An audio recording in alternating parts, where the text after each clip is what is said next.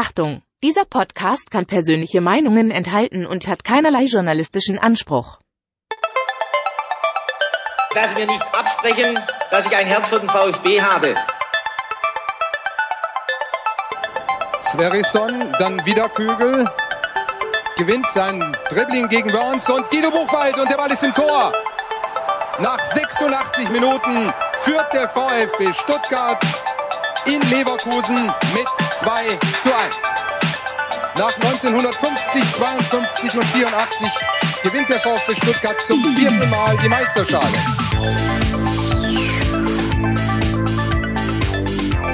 Jetzt müsste der Ball endlich noch einmal hereinkommen. Jetzt kommt er weit nach hinten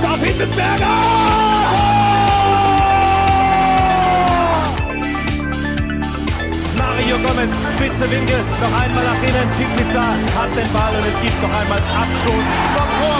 Und jetzt ist das Spiel aus und der VfB Stuttgart ist deutscher Fußballmeister.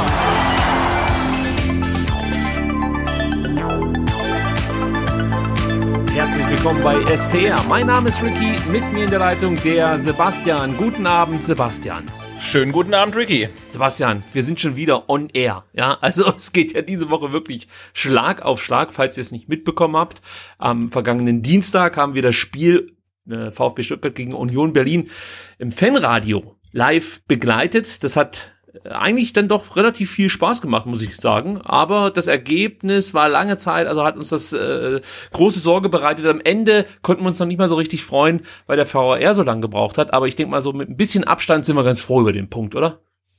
Ich bin total zufrieden. Also ich habe mich dann äh, mehr über unsere äh, technische Performance geärgert als über die Performance äh, des, des VfBs. Aber ja klar, wenn man nach 77 Minuten äh, 0 zu 2 hinten liegt und dann doch noch einen Punkt da aus der Sache mit rausnimmt, das ist schon ähm, ziemlich viel wert. Also so mit ein bisschen Abstand äh, ähm, ein gewonnener Punkt ja, mit dieser technischen Performance, da gebe ich dir recht, können wir nicht ganz so zufrieden sein. Es gab da auch jede Menge Tipps von euch auf YouTube, auf Twitter, auf äh, Facebook. Ähm, vielen Dank dafür. Das ist eher nur ein temporäres Problem. Also eigentlich funktioniert unsere Aufnahmesoftware hervorragend. Nur es gibt halt manchmal einfach diese Überlastung der Leitung. Das kann natürlich vielleicht auch mit dem laufenden Lockdown zu tun haben, dass äh, die, die Leute zu Hause sitzen und Netflix mhm. leer saugen oder Genau, streamt mal weniger, meine Güte, echt? Genau. Lest ein Buch. genau, also äh, es liegt an euch, müssen wir am Ende sagen. ja, also äh, da müsst ihr euch keine Sorgen machen, wir sind da eigentlich ganz gut aufgestellt und finden auch Lösungen und Wege, um in Zukunft hier relativ beschwerdefrei unsere Ausgaben aufzunehmen. Im schlimmsten Fall muss das Fanradio, wie gesagt, dann mal irgendwann wieder auf Twitch äh, ja äh, weichen oder äh, ja wir suchen irgendeine andere Lösung. Aber genau, es gab ja auch ein paar Hinweise noch, wie wir eventuell ähm, sicher gehen können, dass wir zwei auch äh, synchron sind und die gleiche Sekunde im Spiel quasi sehen. Da waren ein paar gute Hinweise äh, drin. Ich, ich werde die ähm, am Wochenende mal mal mal testen, ob wir vielleicht da mal ganz anders rangehen. Ich habe da äh, meine, meine Tochter zur Rate gezogen. Die ist nämlich ähm, Discord und äh, Twitch Expertin und äh, vielleicht finden wir da irgendwie so ein Workaround, dass wir auf jeden Fall synchron sind und nicht wie dann am Dienstag teilweise 40 Sekunden auseinander, was ja dann schon etwas äh, unkommod war. ja, vor allem für mich. Alle freuten sich. Du musstest dich zurückhalten, deine Freude fast schon wirklich verbergen. Und äh, dann kommt irgendwann mal der Bummelzug hier der, namens Ricky und ähm, darf sich dann auch über das, damals war es, glaube ich, das äh, 1 zu 2 ja, ja, ja, ja. ja, das war schon ein bisschen traurig. Gut, lass uns so ein bisschen über das Union-Spiel sprechen. Vielleicht nicht ganz so ausführlich, wie ihr das gewohnt seid. Das liegt natürlich daran, dass wir diese Woche schon jede Menge Content produziert haben. Das haben wir gerade eben schon gesagt. Wir wollen euch natürlich auch nicht langweilen, aber wir wollen trotzdem äh, dann ja halbwegs ausführlich über äh, die Spiele des VfB Stuttgart sprechen und euch natürlich auch eine kleine Vorschau nachher zum Wolfsburg-Spiel bieten. Ähm, Sebastian, los ging's ja gleich mal mit einer Schreckensnachricht. Äh, Orel Mangala musste verletzungsbedingt draußen bleiben. Für ihn rutschte Philipp Förster in die Mannschaft. Es gab gab wohl ja, Bedenken. Also Mangala hat wohl muskuläre Probleme ähm, angemeldet. Wenn ich das richtig verstanden habe, gab es schon im Laufe der Trainingswoche immer mal wieder so kleine, ja, ich würde mal sagen, Zimperlein bei Mangala, hat immer mal wieder angemeldet, hier zwickt's, da zwickt's und äh, eigentlich dachte man aber, er könne am Dienstag spielen und dann hat er beim Aufwärmen eben gespürt, ah, es ist dann doch vielleicht ein bisschen ernster und man hat ihn dann sicherheitshalber rausgenommen, ähm, es heißt, dass er bis Sonntag wieder fit sein soll. Aber was man definitiv gemerkt hat, ist, wie wichtig Orel Mangala wirklich für das Mittelfeld ist. Also wir wussten es wahrscheinlich schon, aber hättest du gedacht, dass Mangala fast schon unersetzlich ist, zumindest jetzt in dem Spiel? Äh, nee, also wir haben, wie du sagst, schon äh, festgestellt, dass er äh, einen großen Anteil hat an dem Erfolg, den der VfB in dieser Saison hat. Aber ähm, dass er so wichtig ist, hat man jetzt wirklich erst durch sein Fehlen gemerkt. Und äh, erstaunlich war ja, dass nicht nur ähm, sein Fehlen entscheidend war, sondern dass man auch gemerkt hat, dass Endo ohne ihn nicht so gut ist, wie er sonst ist. Und dass äh, er Mangala oder jemanden wie Mangala auf jeden Fall braucht, um seine volle äh, Power da entfalten zu können. Weil äh, ja, Endo hatte einfach viel zu viel äh, Raum da quasi abzudecken und ist nicht so richtig ins in Spiel gekommen. Einer seiner schlechteren Leistungen gezeigt, was ja weniger an, an ihm liegt, ähm, als vielmehr an Mangala, der nicht auf dem Platz stand. Ja, also gerade was du sagst, die großen Räume, die er da abdecken musste, äh, waren ein Problem. Dann fand ich, hat es sein Gegenspieler von äh, Union Berlin auch richtig gut gemacht. Das war der Herr Griesbeck. Da werden wir nachher noch mal ganz kurz drüber sprechen. Der hat wirklich eine gute Partie ähm, abgeliefert und grundsätzlich muss ich erstmal sagen, war für mich Union Berlin bislang der stärkste Gegner in äh, der Saison. Also äh, mich hat es ein bisschen gestört, wie die Presse auf das Spiel reagiert hat. Oder ich fange mal anders an. Nach dem Spiel bin ich erstmal auf Twitter gegangen und habe gedacht, holy shit, was ist denn hier los? Also, da konnte man ja denken, der VfB spielt gefühlt seit äh, anderthalb Jahren den größten Rotz in der Bundesliga und wird jetzt von äh, einer Drittligamannschaft äh, aus dem DFB-Pokal rausgekickt oder so. Also, äh, Natürlich auch nicht alle, aber viele Tweets ähm, haben mich dann schon wirklich erschreckt, ja. Also wie negativ man das Spiel gesehen hat. Wir waren auch nicht begeistert, aber ich fand, der VfB hat's eigentlich ganz okay dann noch hinbekommen äh, gegen Union Berlin und man muss einfach mal anerkennen und das ist eigentlich jetzt meine Kritik an an die Presse man muss einfach mal anerkennen dass Union hier wirklich eine gute Partie hingelegt hat und da finde ich dass das Spiel die Leistung des VfB im Allgemeinen ein bisschen falsch eingeordnet wurde äh, man hätte meiner Meinung nach mehr auf die Stärken Unions abzielen müssen und, und die voranstellen müssen. Stattdessen zerredet man mehr oder weniger den VfB und spricht davon, ja, nur Querpässe, kein Tempo, ideenlos. Ja, aber äh, also das, das war jetzt nicht so, dass die Mannschaft irgendwie nicht motiviert genug war oder ein ganz anderes Gesicht gezeigt hätte als zum Beispiel im Spiel gegen Dortmund. Es hatte, glaube ich, wirklich viel mit der Art und Weise zu tun, wie Union in Stuttgart aufgetreten ist. Äh, wie schätzt du es ein? War Union für dich auch so der bislang schwerste Gegner, auf den der VfB in der Saison getroffen ist? Ja, fand ich schon. Also, weil man das Gefühl hatte, dass Union Berlin perfekt auf den VfB und auf die Spielweise äh, des VfB eingestellt waren. Also sie haben es ja dann zum Beispiel ähm, auch geschafft, Silas komplett aus der Partie zu nehmen und das über äh, über über die gesamte Spielzeit. Also er hat ja eigentlich kein kein Land gesehen mhm. und ähm, das war schon brutal und so gut hatte sich äh, meiner Meinung nach noch niemand auf den VfB eingestellt. Und vielleicht müssen wir uns auch so ein Stück weit dran gewöhnen, weil ja, mittlerweile, ne, Platz, äh, Platz sieben und nach dem 5-1 gegen Dortmund. Also ich glaube, die äh, wenigsten Gegner werden jetzt noch den Fehler machen und den VfB unterschätzen. Und das ist vielleicht auch so eine grundsätzliche Entwicklung, ähm, auf die man sich jetzt einstellen muss. Aber natürlich ist Union auch, Berlin auch ein Team, ähm, die das grundsätzlich machen. Du hast halt, ähm, du hast ja angesprochen, dass Urs Fischer ein richtig guter Trainer ist und äh, der wird denen genau gesagt haben, wie sein Team seiner Meinung nach äh, dem VfB das Leben schwer machen kann. Das haben sie perfekt umgesetzt und äh, ja, der Erfolg hat ihnen dann auch recht gegeben, zumindestens äh, 85 Minuten lang. Das stimmt. Äh, also, dass Urs Fischer da sich die Stuttgarter regelmäßig angeschaut hat oder beziehungsweise in seinem Videostudium dann direkt vorm Spiel einiges an, an Minuten gesehen hat, das äh, beweist für mich auch die Fünferkette, mit der er da in Stuttgart gespielt hat. Lenz und Trimmel, die beiden Außenverteidiger, äh, sind nicht so weit nach vorne gerückt, wie man das sonst von ihnen gewohnt ist. Ähm, es war eher so, dass sie hinten geblieben sind und so nimmst du dem VfB natürlich schon mal die Möglichkeit, Tiefe zu generieren. Also wenn du da wirklich eine relativ tief gestaffelte Fünferkette vorfindest, ja, dann wird's halt schwer für die schnellen Spieler, das Tempo richtig mit einzubringen. Und das war ja auch mit eines der größten Probleme für Silas in der, in der Zweitligasaison, ja, dass der mehr oder weniger gar nicht so richtig das Tempo aufnehmen konnte, was er ja hat, äh, sondern er, er fand sich immer in so einer Situation wieder, dass er angespielt wurde und direkt schon eine Aufgabe erstmal vor sich hatte, ein Gegenspieler. Und hat halt seine unzähligen Übersteiger gemacht. Und äh, stand dann im Endeffekt immer noch genau da, wo er vorher stand. Und der Abwehrspieler auch. Und dann, dann hat er halt irgendwie was anderes probiert, was manchmal funktioniert hat und manchmal nicht. Genau, die äh, ganze Partie hatte ja schon für mich auch so ein bisschen, also das soll jetzt nicht despektierlich klingen äh, gegenüber Union Berlin oder gegenüber dem VfB, aber schon so ein bisschen so ein Zweitliga-Vibe, ne? Also mhm. VfB mit, mit knapp 70 Prozent ähm, Ja, mit, mit gut 60 Prozent Ballbesitz und äh, gegen einen tiefstehenden Gegner und hat halt nie geschafft, wie gesehen gegen Frankfurt erste Halbzeit, gegen Hoffenheim, gegen Dortmund, halt schnell über die Flügel spielen zu können, weil da stand halt jemand und wartete und das hat halt nicht funktioniert, genauso wenig wie es in der zweiten Liga funktioniert hat und deswegen, ähm, ja, hatte ich echt so so leichtes äh, Zweitliga-Revival-Feeling. Ja, das ging mir ähnlich. Also äh, was auch auffällig war, das hast du ja vorhin schon äh, richtigerweise angesprochen, war einfach der große Raum zwischen Abwehr und Mittelfeld. Also Endo alleine schafft das nicht äh, zu bewer bewerkstelligen, so wie das sonst funktioniert mit Mangala. Äh, ich hatte jetzt auch nicht den Eindruck, dass Förster oder Castro irgendwie die Aufgabe hatte, Mangala eins mhm. zu eins zu ersetzen, sondern es sah für mich so aus, als ob Kempf bzw. Anton manchmal ein Stück nach vorne rücken soll, um Endo dann zu unterstützen. Aber im Großen und Ganzen hast du eher im Achterraum einen Mittelfeldspieler dazu gewonnen, sage ich jetzt mal, ähm, als dass du äh, im Sechserraum praktisch die, das Fehlen von Mangala kompensiert hast.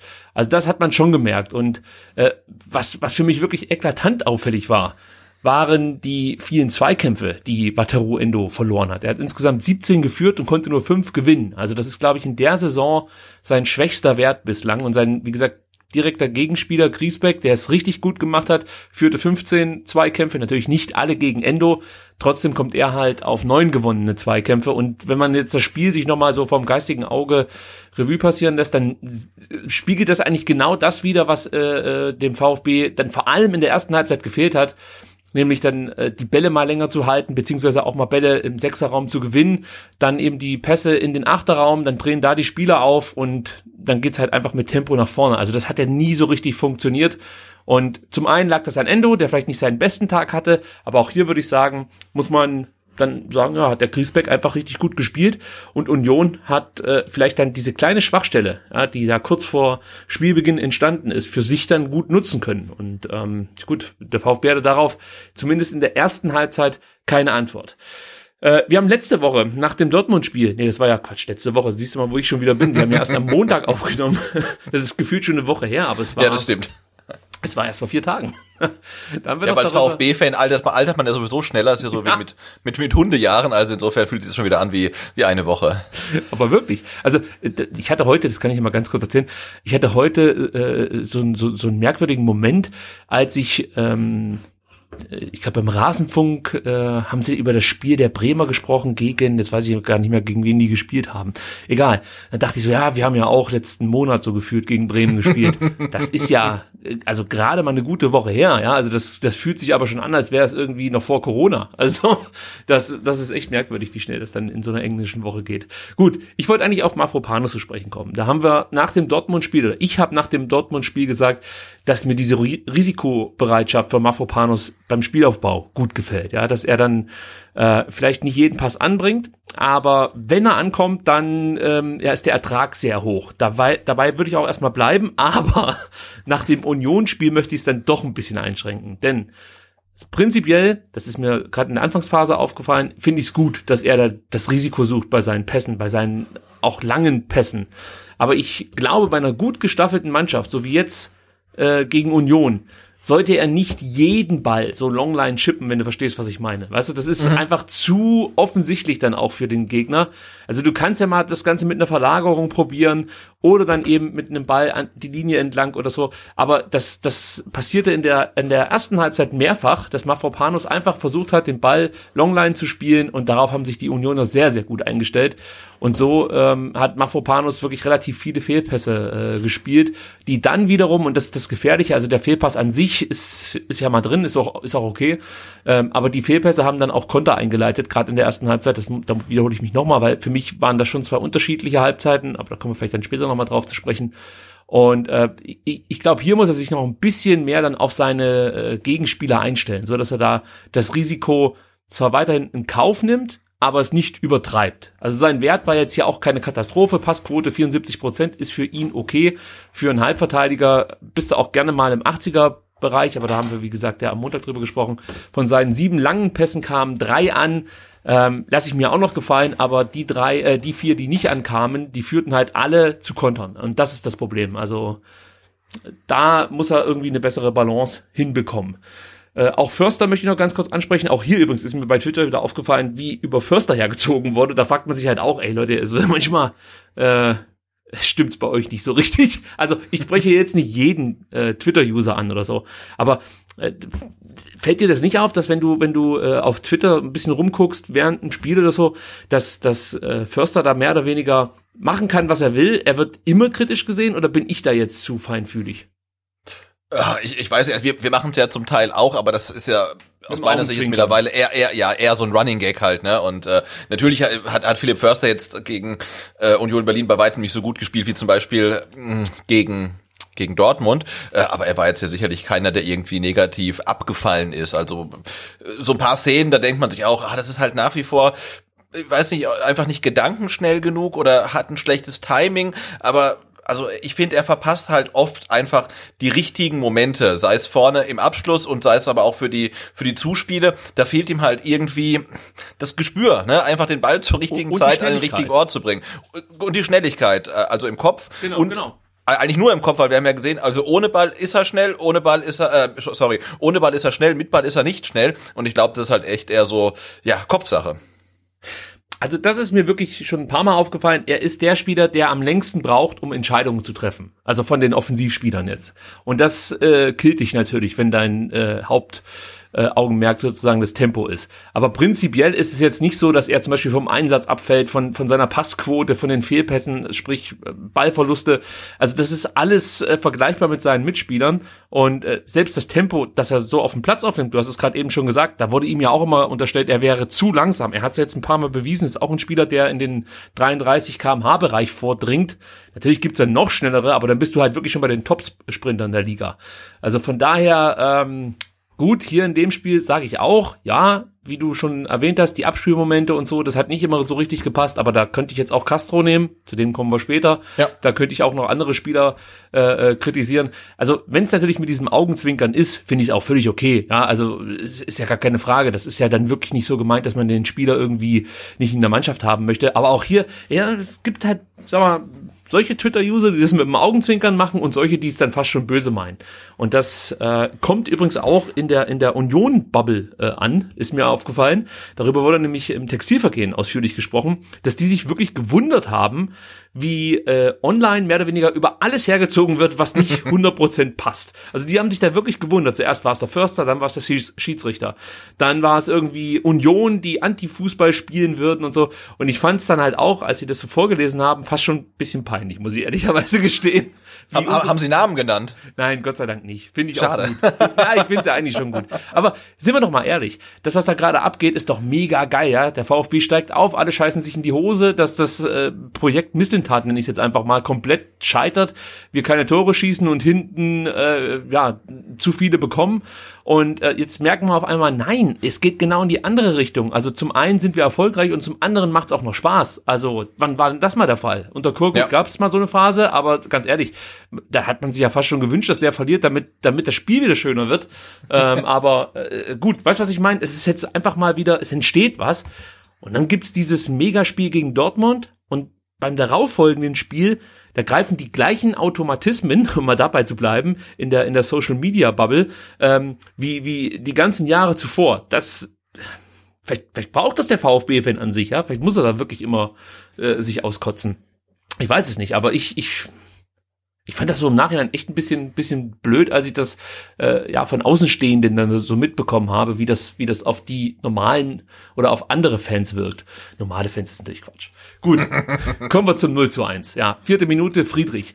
Äh, das fängt eigentlich damit an, dass Lute äh, ja den Sebastian Anderson Gedächtnismove bringt und das Spiel so eröffnet, wie man es eigentlich von Union ja zu Sebastian Anderson Zeiten ähm, gewohnt war. Sprich, er schlägt einen ganz langen Ball in die Spitze und Avonie verlängert den dann mit, den, mit dem Kopf Richtung Becker. Und wenn ich es richtig gesehen habe, ich konnte es wirklich nicht so 100% erkennen, weil es echt schwer war. Äh, es gab keine Zeitlupe davon. Es gab wirklich nur das, das eine Bewegtbild aus der totale, totalen, das war aber relativ weit weg vom Spielgeschehen, also es war echt schwer zu erkennen. Aber wenn ich es richtig gesehen habe, streift der Ball über Antons Rücken. Ja, und Anton muss meiner Meinung nach sich da besser positionieren und den Ball dann rausköpfen.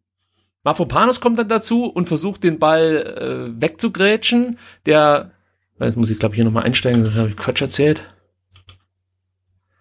Also ich habe jetzt gesagt, dass der, dass der Ball von Antons Rücken, ähm, Antons, Antons Rücken streift. Da muss der Ball rausköpfen. Äh, schlecht positioniert, genau. Mafropanus erkennt die Gefahr und äh, versucht Richtung Ball zu rutschen, berührt dabei Becker und ich würde sagen, Freistoß geht klar, gelb war mir ein bisschen drüber. Kannst du dich noch an die Szene erinnern? Fandst du es zu hart? Die gelbe Karte? Ähm, ich kann mich an die Szene tatsächlich nicht mehr erinnern. Ich weiß nur, dass wir äh, thematisiert haben, dass Mavropanos irgendwie immer zwischen äh, er ist verletzt oder er holt sich eine gelbe Karte ab war. Ähm, das, äh, daran kann ich mich erinnern, aber ich habe die tatsächlich die Szene auch jetzt mir nicht nochmal angeguckt. Macht nix. Also ich bewerte sie dann für uns. ja genau, ich gehe mit. Ja, ja. Gelb ist äh, war zu hart, war viel zu hart, viel zu hart. Ja, ja, wirklich jetzt. Also ähm, ist halt ist halt scheiße, wenn dein dein Innenverteidiger nach vier Minuten schon gelb sieht. Das beeinflusst ja, das Spiel und äh, ja, also da ja, wir kommen nachher noch zum Schiedsrichter. Gut, dann nimmt sich Christopher Trimmel den, den Ball und wir haben es ja mehr oder weniger schon gewusst und sind damit auch keine Propheten. Das weiß eigentlich jeder, dass Trimmel einfach gute Freistöße schießen kann und so war es dann auch hier. Äh, er löffelt den Ball an die Kante des 5-Meter-Raums. Endo ist eigentlich bei Marvin Friedrich, das funktioniert normalerweise, weil Endo ja ein guter Kopfballspieler ist, aber er geht nicht so richtig hoch zum Kopfball und dann köpft Friedrich das Ding rein. Ich habe mir hier zwei Fragen gestellt. Die erste ist, ich vermute mal, du hast das Tor dir nicht nochmal angeschaut. Da müsste ich jetzt Aber ich hab's, ich hab's, ich hab's genau abgespeichert. Ich weiß nur, dass äh, nämlich äh, Kempf kurz vorher hochgeht und so eine, er könnte vielleicht an den Ball kommen und springt aber ganz, ganz knapp unten durch und vielleicht hat das Endo so ein bisschen irritiert, könnte ich mir vorstellen. Ja, ich hab's, ich hatte jetzt noch was anderes auf der äh, Rechnung hier und zwar habe ich mir die Frage gestellt, ob Kobel ein bisschen zentraler auf der Linie positioniert sein müsste in der Situation. Wie gesagt, ich bin ja kein Torhüter und ich bin auch kein Tor, äh, Torwarttrainer oder sowas. Aber ich habe mir so gedacht, Mensch, der steht aber schon sehr, sehr nah am, am rechten Pfosten. Also wenn man sich die Situation nochmal vor äh, vors geistige Auge ruft, dann äh, weiß man, was ich meine. Ich weiß nicht, ob er da ein bisschen zentraler stehen müsste, ähm, aber ich möchte ihm jetzt hier keinen Vorwurf machen. Aber das ist mir aufgefallen und dann ist mir bei einer Kameraeinstellung, äh, und zwar bei der von, von der Haupttribüne aus aufgefallen, dass Friedrich seine Arme, also wie erkläre ich das jetzt am besten? Man sieht ja, wenn man die Szene abspielt, dass Endo schon versucht hochzuspringen, aber er kommt nicht mhm. hoch. Also du erkennst, wie er ansetzt und er kommt nicht hoch. Und du siehst jetzt kein klares Halten oder so, aber es gibt eine Einstellung, es gibt eine Kameraeinstellung, da sieht man schon, dass Friedrich so ein bisschen mit, mit den Armen arbeitet. Und ich weiß nicht, ob er Endo am Arm festhält oder, was mhm, ich meine? Okay. Dass, dass ja, ja. Endo halt nicht richtig hochkommt, weil mich wundert es halt, dass Endo diese Bewegung macht, dass er nach oben möchte und einfach nicht hochkommt. Und äh, er wird nicht irgendwie runtergedrückt, das siehst du alles nicht oder er wird auch nicht irgendwie anderweitig äh, daran gehindert, nach oben zu steigen. Und da habe ich mir gedacht, jetzt, das, das kann ja fast dann nur wirklich der Arm sein, beziehungsweise Friedrich, der der äh, Endo am Arm festhält. Und deswegen kommt er nicht hoch, weil das hat mich schon gewundert, dass Endo da so Probleme hat, in, in den äh, Luftzweikampf zu kommen. Wobei Endo jetzt gegen Union Berlin auch von seinen äh, zehn Luftzweikämpfen ganze drei gewonnen hat. Also es war echt äh, nicht sein, sein bestes Spiel einfach. Das muss man so festhalten. Ja, also äh, dann stand es 0 zu 1 und dann haben wir schon genau das Problem, ähm, dass wir ja äh, oder mit dem man einfach rechnen muss, wenn man gegen Union früh zurückliegt, nämlich äh, sie verteidigen dann gut, man kommt nur schwer zu Chancen. Und auf der anderen Seite haben sie halt schnelle Spieler, die gut kontern können. Und äh, da ging es mir dann schon kurz so, dass ich dachte, oh, oh, das könnte jetzt hier echt ein ekliger Abend werden. Wurde es ja über lange Strecke dann auch, aber ja. am Ende wurde dann noch alles gut, möchte ich fast schon sagen. Der VfB hat irgendwie nicht hinbekommen, gutes Pressing zu spielen. Union hat beim Aufbau meiner Meinung nach, also wenn sie von hinten raus aufgebaut haben, viel zu viel Platz gehabt und zu viel Zeit. Da habe ich mir ein paar Mal die Frage gestellt, Mensch, warum attackiert ihr denn nicht rechtzeitig? Ja, also äh, es gab dann auch mal eine Szene, da hat sich, da hat sich äh, Friedrich den Ball geschnappt, ja, der Innenverteidiger, und läuft einfach mal nach vorne. Ja, und erst 30 Meter vor dem Stuttgarter Tor wird er attackiert. Da denke ich mir halt, Mensch, also das hätte es gegen Dortmund zum Beispiel nicht gegeben. Also da wäre kein Innenverteidiger einfach mal so mit Ball am mhm. Fuß mehr oder weniger über den gesamten Platz gelaufen. Also das war schwierig mit anzusehen, muss ich ganz ehrlich sagen. Da war Bonner Sosa dann auch nicht ganz auf der Höhe bei der Aktion, die ich jetzt hier beschrieben habe. Äh, aber der hatte auch nicht seinen besten Tag. Ähm, gut, und insgesamt muss man wirklich sagen, wenig Struktur, kaum Ordnung im Stuttgarter Spielaufbau. Du hast einfach gemerkt, gemerkt, Mangala fehlt, die Dribblings von Mangala fehlen, also wie wichtig die sind, hat man jetzt hier wieder in dieser Partie gesehen. Und ähm, ja, das führte dann dazu, dass der VfB lange Zeit erstmal nicht so richtig was auf die Kette be bekommen hat. Union stört immer früh den Stuttgarter Spielaufbau, das haben wir vorhin schon mal kurz äh, thematisiert. Auch hier muss man wieder sagen, halt Urs Fischer ähm, sich einfach mal angeschaut, wie baut der VfB auf, hinten mit seinen drei Innenverteidigern und äh, Endo dann davor und hat dann äh, Becker und Avonie ähm, früh ab der, oder nicht früh, sondern ab der Mittellinie anlaufen lassen. Und ähm, manchmal hat sich Teuchert mit dazugeschaltet, also situativ ist der auch noch mit draufgegangen. Und es hat wirklich dazu geführt, dass der VfB eben nicht die Zeit hatte, beziehungsweise auch, äh, also wirklich dann Probleme, manchmal technische Probleme hatte, was mich so ein bisschen gewundert hat, weil eigentlich sind das ja alles ähm, ja, gute technisch beschlagene Spieler, die wir da hinten in der Innenverteidigung haben, aber es hat nicht immer so richtig geklappt, wie wir das aus den letzten Spielen ähm, gewohnt sind. In der zwölften Minute hat der VfB dann die erste Chance durch Klimowitz. Das war dann auch mal richtig gut gespielt. Anton spielt einen langen Ball raus auf Sosa. Der hat dann viel Platz, sieht Klimowitz, der am Rand des 16ers sehr frei ist. Äh, Problem hier war meiner Meinung nach die Ballannahme, die Mitnahme und auch der Abschluss. Alles zusammen brauchte einen Ticken zu lang. Ja, und deswegen war am Ende Klimowitz Schuss nicht platziert genug. Lute lässt das Ding noch so ja, nach vorne prallen und dann kommt noch Lenz kurz vor Gonzales an diesen Abpraller und kann den Ball klären. Ansonsten wäre es vielleicht sogar dann noch möglich gewesen, für Gonzales nochmal einen äh, Abschluss hinzubekommen. Aber das war so die erste Szene, mit der der VfB mal auffällig wurde. Und, und diese Klimowitz-Chance leitete dann auch eine Phase einiger passabler Chancen ein. Mafropanus hat nach einer Ecke noch eine Möglichkeit gehabt. Sidas läuft einmal halbrechts auf Lute zu und kommt zum Abschluss. Förster bedient Gonzales äh, im, äh, im 16er und dessen Schuss geht dann leider Gottes ein Stück übers Tor. Aber wirklich Druck, Sebastian, hat der VfB eigentlich nie richtig aufbauen können. Hat dich das überrascht oder äh, hast du so ein Stück weit damit gerechnet, dass der VfB sich ausgerechnet natürlich nach so einem grandiosen Erfolg, Erfolg in Dortmund so schwer tut?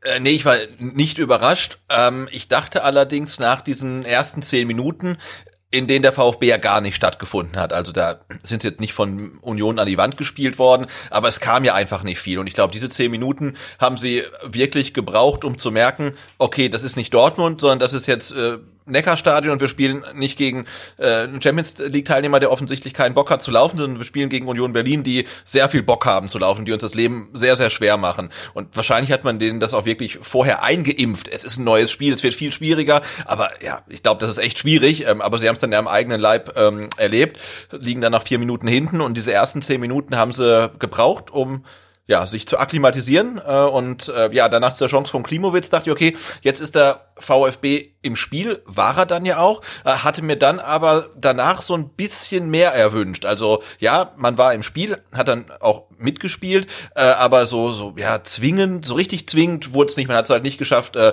richtig Druck aufzubauen, wie du schon gesagt hast. Aber immerhin war man im Spiel, aber es hat halt zehn Minuten gedauert. Dem Stücker das Spiel mangelte es dann weiterhin an Bewegung. Äh, so kannst du dann auch keine Räume öffnen. Das hat man dann schon gemerkt, dass da die Unioner auch dazu beigetragen haben, dass die V, dass die Stuttgarter sich nicht so bewegen konnten, wie man das vielleicht gegen andere Gegner schon konnte, aber man hatte einfach nicht diese Räume. Ähm, also das hat man einfach gut gemacht. Und in der 18. Minute steht Mafropanos dann mal wieder vor dem Problem, wohin eigentlich mit dem Ball? Und das ist dann wieder so eine Situation gewesen, wie vorhin schon beschrieben, wo er das Risiko fast schon sucht, ja, und vielleicht vermeiden sollte, denn statt gleich Endo anzuspielen, überlegt er zu lange und verliert den Ball dann an Avonie und Union leitet sofort den Konter ein. Beckers Schuss wird dann von Kobel noch geblockt, da haben wir Glück gehabt. Es gab auch noch mal eine gute Chance für Teuchert, auch da hätten wir schon das 0 zu 2 fressen können. Und ähm, ja, ich komme jetzt zwar noch nicht zum Ende der ersten Halbzeit, aber grundsätzlich würde ich schon sagen, wenn der VfB hier mit einem 0 zu 2 Rückstand in die Halbzeit geht, muss er sich nicht beschweren. Ist leider so. Ja, sehe ich auch so. Ja. Äh, Kempf und Anton haben dann so ein bisschen mehr Zugriff aufs Spiel bekommen, haben mir dann über die gesamte, gesamte Distanz auch ganz gut gefallen, haben äh, häufiger gute lange Bälle in die Halbräume gespielt. Das hat mir wirklich gut gefallen, weil das auch nochmal eine zusätzliche Facette ist. Und da haben wir ja schon am Montag drüber gesprochen. Ähm, das ist halt so mit ein Schlüssel, dass du nicht ausrechenbar bist für Gegner. Und diese, diese langen, wirklich gut geschlagenen Bälle in die Halbräume, äh, ja, das, das war dann schon ein gutes Mittel. Man hat versucht, auch Union damit so ein bisschen zu locken, dass sie mal rausrücken oder ähm, manchmal natürlich dann auch ein bisschen zentrumlastiger sich aufstellen, so dass dann vielleicht ein Sosa oder ein Silas über, über außen kommen können. Aber da haben sie nicht mitgemacht. Auch hier wirklich sehr cleveres taktisches Verhalten äh, von Union Berlin. Und nochmal ganz kurz zurück zu Kempf und Anton. Also ähm, bei Anton muss man wirklich sagen, der hat eine richtig gute Partie gemacht. Äh, wir kommen nachher noch auf die allgemeinen Werte zu, zu sprechen, aber was das Aufbauspiel angeht, 13 lange, lange Pässe geschlagen, sieben davon kamen an und ähm, der Vollständigkeit halber auch Kempf hat siebenmal versucht, den langen Pass an den Mann zu bringen. Dreimal ist ihm das gelungen, aber wie gesagt, Anton hat da echt mehrere gute lange Bälle gespielt und das kann natürlich auch nochmal eine Möglichkeit oder eine weitere äh, Option sein gegen dann vielleicht gut gestaffelte und tiefstehende Gegner. Also das ähm, fand ich ähm, schon gut. Jetzt kommen wir mal zu Gonzalo Castro, Sebastian, der nach seiner Gelbsperre zurückkam und wir haben ja schon im Spiel ja, so ein bisschen gefremdelt mit Castro, muss man mhm. sagen. Es war nicht der Castro, der uns fast schon begeistert hat ähm, über weite Strecken der bisher gespielten Saison. Äh, ihm fehlte die sonst eigentlich vorhandene Prä Präzision. Also er hat ja gegen Prömmel gespielt, der ein richtig gutes Spiel gemacht hat. Aber man hat halt schon gemerkt, dass Castro irgendwie noch nicht so ganz in diese Partie reingefunden hat. Also das, das hat er auch, glaube ich, über die gesamten 90 Minuten nicht geschafft, so richtig in die Partie zu finden. Ähm, ich, ich sah ihn schon mal stärker als äh, gegen Union Berlin. Kann aber auch vielleicht dran liegen, dass er jetzt ein Spiel raus war und kehrt jetzt zurück und sieht dann ja äh, doch auch das Mittelfeld etwas umstrukturiert. Ne? Mangala äh, fehlt, wie schon angesprochen, Philipp Förster ist drin. Das ist natürlich jetzt auch für ihn ein, ein Umfeld, äh, in das er zurückkehrt, dass er nicht verlassen hat. Ne? Also er muss sich natürlich auch wieder auf neue Mitspieler dann äh, einstellen, auf ja einen, einen Gegner, den es in der Saison so noch nicht gab. Also insofern sehe ich ihm das gerne nach, aber die Qualitäten, die äh, Gonzalo Castro in dieser Saison neu entdeckt zu haben schien, also dieses ähm, Aufdrehen und dass er den Ball halt wirklich dann aus der eigenen Hälfte bis irgendwie 20 Meter vors gegnerische Tor äh, trägt und das relativ schnell, das haben wir von ihm halt überhaupt gar nicht gesehen und das hat dem, dem Spiel auch gefehlt und auch das kann man vielleicht ein Stück weit mit dem äh, Fehlen Mangalas erklären erklären, aber ich glaube auch Castro hatte halt auch nicht seinen besten Tag und wurde halt äh, ja auch gut gut abgedeckt von von seinem Gegenspieler. Genau, Prömmel hat das gut gemacht, habe ich ja vorhin schon gesagt. Und äh, was auffällig war, Castro hat nicht einen Schlüsselpass gespielt, also das ist ja normal auch mit eine Stärke, die er einfach in der Saison schon mehrfach unter Beweis gestellt hat. Seine Passquote insgesamt lag bei 60 Prozent, auch nicht berauschend und ähm, er hatte halt viel zu viele Ballverluste. Insgesamt 23, das waren die meisten aller Spieler und das hat halt einfach dein Angriffsspiel so ein Stück weit gekillt. Wenn der Spieler, der sonst wirklich der Initiator war vieler Angriffe, ständig den Ball verliert, dann hast du natürlich Probleme. Dann, äh, sag mal so, wirklich dann in die Tiefe zu kommen und ähm, grundsätzlich einfach mal zu Abschlussmöglichkeiten zu kommen. Ja. Auch Förster, da haben wir vorhin schon drüber geredet, möchte ich auch noch kurz erwähnen, wirkte etwas überfordert, gerade in dieser Achterposition ähm, das hat nicht so richtig funktioniert, äh, hat auch nicht so viele Zweikämpfe gewonnen, insgesamt nur 25 Prozent, aber er hat auch nur vier geführt, also von daher ist es jetzt, ist jetzt muss man halt sagen, er hat nur, er hat nur ein Prozent, einen seiner vier Zweikämpfe gewonnen, wenn man das. ja, so kann man genau. Ja, er hat nur einen Zweikampf verloren. Ja. Super. Nee, er hat drei verloren, einen gewonnen. So. Achso, sorry. Ja, ich hab mich, äh, nicht, nicht super. Ja, Quatsch, ja. ja. Ich habe mich, glaube ich, vorhin falsch ausgedrückt. Also er hat, er hat vier insgesamt geführt und konnte nur einen gewinnen. Und so, hat man ja. so auch, glaube ich, äh, gespürt von außen. Also ich kann mich jetzt an keine großen äh, äh Duelle des Philipp Försters erinnern. Also äh, ja, das, das war nicht seine seine äh, Stärke, die Zweikampfführung. Und in der 41. Minute haben wir wieder Glück gehabt, muss ich sagen. Da gab es eine Chance äh, für, ich meine, Becker war's. Endo wird von Kempf angespielt und dreht sich auf. Da versucht Endo mal wieder was. Er, er macht das ja häufig, ja, dass er dann nach vorne geht und dann auch das Dribbling sucht, auch die 1 zu 1 Situation sucht. Ähm, normal löst er immer das ganz gut. Hier dachte ich mir so, Mensch, wäre vielleicht auch besser gewesen, sich nochmal umzudrehen und nach hinten zu spielen, denn äh, ich glaube, auch hier wurden die Unioner super eingestellt. Sie sehen halt, Endo dreht auf, also geht sofort ein Unioner auf, auf Endo drauf und zwar sehr konsequent, also nicht so, wie wir das sonst immer gesehen haben, dass man erstmal versucht, ihn zu stellen mhm, und dann, Antraben, ja. ja. sondern da sofort radikal drauf attackiert und äh, so gewinnt Union dann auch den Ball. Und dann gibt's eine 3 gegen 3 Situation, kämpft Gretsch Prömmel den Ball ab und trifft Gott sei Dank zuerst den Ball und dann Prömmel. Denn äh, da gab's ja kurz mal die Diskussion, ob das vielleicht Elfmeter war. Die Situation läuft dann noch weiter. Der Ball landet bei Becker, der eigentlich aus guter Position zumindest den Ball aufs Tor bringen muss und äh, ja, Gott sei Dank verzieht. Aber das war eine Mega-Möglichkeit. Ja. ja. Ähm, ich denke mal, also ich habe es ja vorhin schon gesagt, wir, wir sind da gut bedient gewesen mit dem 0 zu 1 zur Halbzeit. Äh, Ende der ersten Halbzeit ist mir auch noch aufgefallen, dass der VfB viel zu schnell die Bälle verliert. Auch das also ich hab, ich wusste gar nicht mehr, was da los ist dann. Also ich habe mir das Spiel gestern nochmal angeguckt und dachte dann so, Mensch, äh, als wir das Fanradio aufgenommen haben, ist mir das nicht so extrem aufgefallen. Aber als ich es dann gestern nochmal so separat gesehen habe, dachte ich, mein Gott, diese Ballverluste da gegen Ende der ersten Halbzeit, habe ich schon mal ganz kurz darüber nachgedacht, ob das was mit der Frische zu tun haben könnte, dass die wirklich ein bisschen müde sind, aber nach 45 Minuten kann es eigentlich hm. fast nicht sein. Also ich meine, ähm, das, das, das würde mich wundern. Das Spieltempo war ja jetzt auch nicht mega hoch oder so. Und ähm, ja, ich, ich, ich glaube einfach, dass dass sie da Probleme hatten und, und äh, mit sich selber so ein bisschen auch vielleicht unzufrieden waren, ja, dass man gegen Union so gar nichts ausrichten kann. Ja, und äh, das, das hast du in so vielen Situationen gemerkt. Also Union hat dich so genervt, wie wir es prognostiziert haben. Die ja. haben die zweiten Bälle gewonnen und das, das zieht dich dann, glaube ich, schon mal ein bisschen runter, muss man sagen. Äh, Matarazzo hat dann die richtigen Rückschlüsse gezogen, meiner Meinung nach. Er hat nämlich Klimowitz und Sosa draußen gelassen, die Davi und Kulibali reingebracht und das brachte dann auch direkt mal in der vordersten Linie Unordnung ins Spiel. Und ähm, da erinnere ich mich noch an eine äh, äh, Ausführung über Kulibali, die ich, glaube ich, ja, ich mal äh, rausgehauen habe. Und zwar habe ich gesagt, das ist ein Chaos-Spieler, der sorgt eigentlich immer für Verwirrung in der gegnerischen Abwehr. Und das hast du hier auch wieder gemerkt, dass der einfach äh, von seiner ganzen Art oder beziehungsweise nicht nur er, sondern die komplette Stuttgarter Offensive unausrechenbarer werden, wenn dann Kulibali, in Sosa, in Gonzales und die Davi vorne rumturnen. Also da weißt du halt wirklich nie, wer eigentlich gerade welche Position bekleidet. Ja? Weil alle von mir genannten können theoretisch in den Sturm gehen. Ähm, und alle von den genannten können eine Außenposition einnehmen. Und das haben sie dann auch oft gemacht. Und damit hat Union dann wirklich Probleme gehabt. Und der VfB wurde stärker.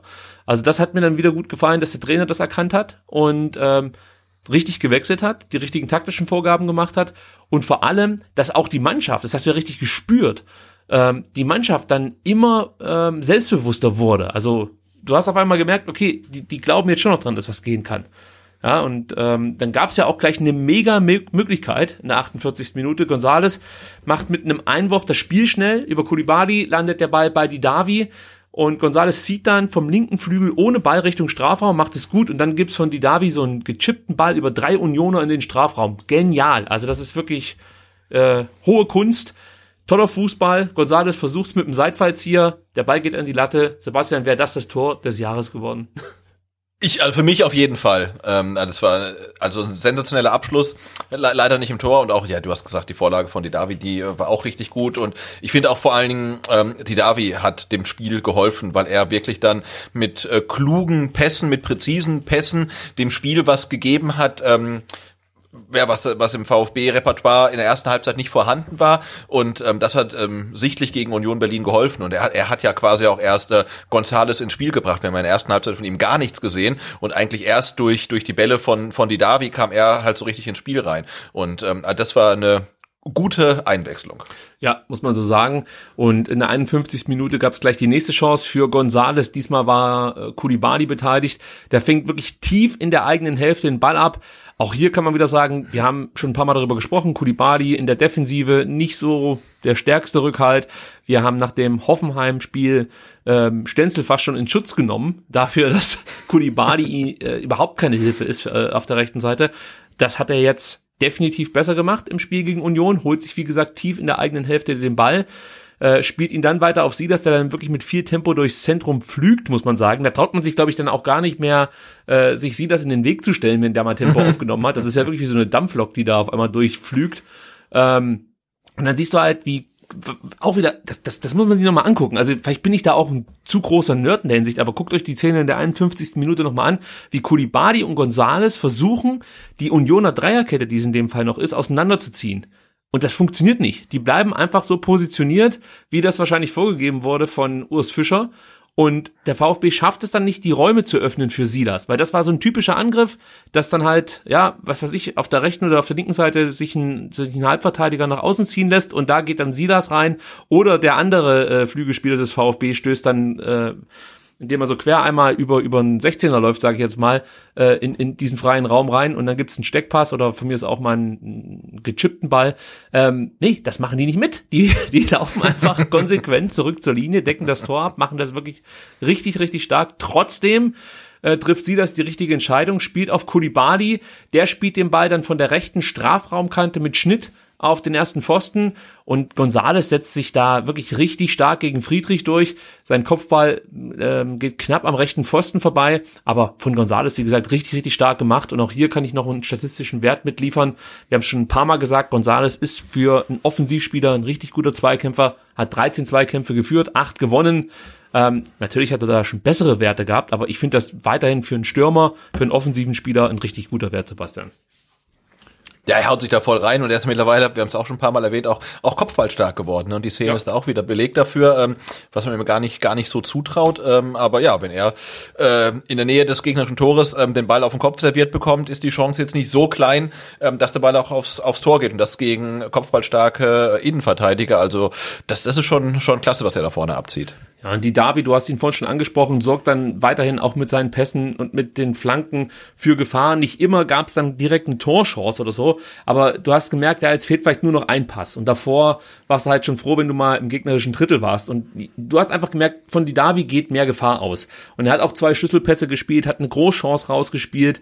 Ähm, ich habe da mal geguckt, wie viele Ballaktionen der hatte, weil er doch sehr präsent war in der zweiten Halbzeit. Sebastian, jetzt halte ich fest, der hatte nur 25 Ballaktionen. Echt? Ja, und ich dachte dann so, gefühlt ging von, von der Hälfte der Aktion Gefahr aus. Also sehr, sehr ähm, konsequent in seinem, oder effizient ist besser, sehr effizient in seinem Handeln, mhm. Daniel Didavi in dem Auf Fall. Auf jeden Fall. Ja. 64. Minute, nächste Chance für den VfB. Und zum ersten Mal so gefühlt, also natürlich gab es vorher auch mal Pressing-Situationen, die der VfB gut gelöst hat, aber so richtig gut hat es in der 64. Minute funktioniert, das Pressing des VfB. Kulibali, González und Castro stressen Lute, Friedrich und Knoche und äh, das eigentlich Verwunderliche war, dass Union ein paar Mal beim Spielaufbau, also in der letzten, in der ersten Reihe der Union sozusagen, in der Abwehrreihe, äh, mehrfach riskant gespielt hat. Und trotzdem hat der VfB nicht so gut gepresst, wie wir das zum Beispiel eben gegen, gegen äh, den BV, BVB gesehen haben. Ja, und diesmal machen sie es. Der Fehler entsteht, Kulibali stört Knoche bei der Ballannahme, so landet der Ball dann bei Castro, ja, und über Förster landet der Ball erneut bei Castro, also es gibt diesen Doppelpass, mhm. und äh, dann versucht Castro den Abschluss, der wird zunächst von Friedrich geblockt und der zweite Ball kommt dann auf den Kasten, also Castro erobert den zweiten Ball, schließt dann, glaube ich, direkt ab und äh, wir haben dann, wir haben dann, glaube ich, gebrüllt beim Fanradio, weil wir dachten, der geht auf jeden Fall rein und Knoche klärt dann aber noch kurz vor der ja. Linie. Aber was viel stärker war, war, dass Lute noch an den Ball rangekommen ist. Das ist mir gar nicht aufgefallen beim Live-Gucken. Also Lute lenkt den Ball noch ab. Das macht den Ball zum mhm. einen langsamer, ja, das ist das eine, und zum anderen, ja, verändert er natürlich dann so die Richtung, dass Knoche überhaupt noch rankommen kann. Und ja. ach, da muss man echt sagen, Lute, Hut ab. Das war eine starke Parade in dem Moment. Genau, aber das war auch so der Zeitpunkt, wo man dann äh, dachte, okay, da, da, da geht noch was eigentlich, ne? Genau. Also aus VfB-Sicht. Jetzt, jetzt ist der VfB endlich, endlich dran und, und drückt und erarbeitet sich auch hochkarätige Chancen und ähm, da, da, da geht auf jeden Fall noch was und dann sollten wir ja, ja dann kommt Avonie. 13 Minuten später ja, enttäuscht werden. Genau, in der 77. kommt Avonie und ähm, das ist ein Tor, das kotzt mich wahnsinnig an, weil das war so, ja. oh, das war so oft vermeidbar. Äh, das war so ein richtiges Arschlochtor, muss ich sagen. Und, und also wenn ich ähm, als, als VfB-Analyst, ja, der Mannschaft dann immer wieder eine Szene vorführen müsste, wo man sieht, ähm, was man mit Einsatz und frische Konzentration ähm, also verhindern kann, dann wäre es dieses Tor. Also es mhm. geht damit los, dass Kulibali im Halbraum Ball verliert aber deshalb, weil er überhaupt keine Unterstützung seiner Mitspieler bekommt. Also er hat kaum eine Anspielstation, es kommen drei Unioner auf ihn zu. Ähm, einfach schwer zu lösen in dem Moment für Kulibali. Castro versucht dann zwar halbherzig den von den Unionern eroberten, eroberten Ball äh, zurückzuklauen, aber wie gesagt, sehr halbherzig, dann reklamiert er noch Einwurf, wo ich mir denke, spiel doch endlich weiter, Mann. Was, dieses Einwurf reklamieren, wenn der Ball einfach noch beim, Gegen, beim Gegner ist, verstehe ich in dem Moment nicht. Ja? Du siehst, die, die setzen zum Konter an und Castro hebt den Arm und sagt, ah, das war doch gerade Einwurf. Da kann man ja nachher drüber diskutieren. Oder von mir ist dann auf den VAR hoffen. Aber du musst einfach weiterspielen ja. in dem Moment. ja. Und Ryerson, der ja vorher eingewechselt wurde, spielt, wie gesagt, einfach weiter, leitet den Angriff ein, über Prömmel, Avonie und Bülter kommt der Ball zu Lenz. Und jetzt muss ich nochmal ganz kurz zurückgehen. Es gibt dann an der Eckfahne eine Situation, Bülter hat den Ball und Anton guckt sich das an. Da habe ich mir auch gedacht, wenn er also wenn Anton Bülter in dem Moment wenigstens entschlossener anläuft, könnte es vielleicht sein, dass Bülter den Ball eben nicht so gut zu Lenz bringt, wie es dann gekommen ist. Das, ja, hat mich auch ein bisschen gestört. So, wie gesagt, dann kommt der Ball zu Lenz. Castro hat es dann in, der Zwischenzeit dann auch mal in die, in die Situation zurückgeschafft, muss auch hier deutlich konsequenter das, Ja, das ja. Flanken verhindern. Ja, also auch da wieder Castro, Er trabt ihn halt nur an, ne? Also Ja. Das ist halt, dann kann man es auch lassen, ja. ja, Das ist halt so ein bisschen, so ein bisschen, also so ein bisschen Alibi-mäßig. Ich gehe da mal hin, ähm, aber eigentlich versuche ich gar nicht wirklich, dem an, an irgendwas zu hindern. Und das war, war zu wenig. Ja, ich kenne das, ähm, also äh, anders. Ich erkläre mir das so. Du hast es gut beschrieben. Eigentlich war der VfB absolut am Drücker. Ja, also du hast gemerkt, so die haben jetzt ihre Chancen, man baut Druck auf, äh, das Tor wird schon irgendwie fallen. Und äh, dann auf einmal wirkte es so, als ob zum Beispiel jetzt für Castro eher lästig ist, diese Defensivarbeit, die natürlich auch Ja, mal ja. wehtut, zu verrichten. Äh, und, und so wirkte diese Szene. Nicht nur von Castro, auch von Anton, auch Nee, nee, genau, das ganze Defensivverhalten in der Genau, Situation, ja. Genau. Und, und dann äh, ja, bestraft das Union natürlich. Die Zuordnung im Strafraum passt nicht. Avonie löst sich dann von Endo, ja, zeigt Lenz an, hier möchte ich den Ball haben, hier soll er hinkommen. Äh, also auch da hätte vielleicht Kempf noch irgendwie rufen können oder so. Also er muss das ja sehen, dass das äh, im, Rücken, im Rücken von Endo Lenz, äh, Quatsch, äh, Avonie plötzlich sich löst. Also auch da, das passiert eigentlich ganz selten in der Saison, dass der VfB so dumm die Ja. Gegentore bekommt. Stenzel verschätzt sich dann, der Ball segelt über seinen Kopf. Okay, da kann man jetzt natürlich auch noch Stenzel für kritisieren, aber eigentlich sind schon so viele Fehler passiert, dass ich mit dem Fehler dann noch am ehesten leben kann. Avonie kommt dann im Strafraum frei zum Kopfball und legt, das, legt den Ball ins lange Eck. Und ja, das, wie gesagt, war ein Tor, das äh, mit fehlender Konzentration und Frische äh, zu erklären ist. Äh, ärgerlich. Hat mich wirklich wahnsinnig geärgert, als ich das Tor nochmal gesehen habe. Äh, auch wenn ich wusste, dass das Spiel noch halbwegs gut ausgeht für den VfB, aber du kannst nicht solche Gegentore dir fangen. Das, das, das geht nicht. Also schwierig. Ja. Nee, vor allem, weil es ja echt ein echter Showstopper war, ne? Also du bist ja am Drücker und dann kriegst du das 0-2 und eigentlich ist das Ding damit erledigt. Also, ne, du, du hast noch 13 Minuten oder vielleicht 15 und musst noch zwei Tore schießen und hm, also das klappt halt in den wenigsten Fällen, vor allen Dingen halt gegen einen Gegner, der so kompakt äh, steht wie Union Berlin und ähm, eigentlich äh, war es das, aber ja, 2020 ist irgendwie alles möglich und der VfB spielt ja auch nicht wie normaler VfB. Ja, das ist eigentlich das Coole gewesen, dass Materazzo sich gedacht hat, nö, das war's noch gar nicht. Jetzt bringe ich erstmal die Jungs, die äh, so richtig Schwung in die Partie bringen können. Kalajdzic und Clement kamen für Förster und Kempf. Und hat man natürlich auch mal ganz kurz so überlegt, okay, was wird jetzt eigentlich? Also wie verteidigen wir das? Aber es war ja wieder genau der richtige Move von Ja. äh, Materazzo, diesen Mut zu beweisen. Und da muss ich einfach sagen, ja, ich meine, vielleicht hat er Glück gehabt, dass das jetzt hier aufging, aber trotzdem so mit, mit, mit solchen Aktionen äh, gewinnst du die Mannschaft für dich. Also nicht, dass er das jetzt musste, weil die, glaube ich, eh schon überzeugt sind vom Trainer, aber weißt du, ich meine, damit äh, zeigt er der Mannschaft, hey, meine Entscheidungen haben Hand und Fuß und wenn ihr euch an meine Entscheidungen haltet, wenn ihr das umsetzt, was ich euch sage, dann werden wir zumindest eine erfolgreiche Saison spielen. Keine Ahnung, ob das dann Platz 7, 14 oder 10 ist, ist ja auch mal wurscht zum jetzigen Zeitpunkt. Aber für, für die Mannschaft, für den Trainer, für dieses, dieses Zusammenspiel sind solche Einwechslungen und solche Comebacks, glaube ich, enorm wichtig und stärken natürlich nochmal das Selbstvertrauen. Äh, man hat natürlich auch ein bisschen davon profitiert, dass Union einen Gang zurückgeschalten hat. Vielleicht waren sie auch ein bisschen müde, hatten das harte Spiel gegen die Bayern. Ähm, dann die Anreise nach Stuttgart. Äh, auch da muss man ja sagen, hat es die ganze Zeit irgendwie so, gab so Nieselregen, der Platz war dann tief und natürlich ist das Spiel, wie Union halt dann auftritt, auch relativ kräftezehrend.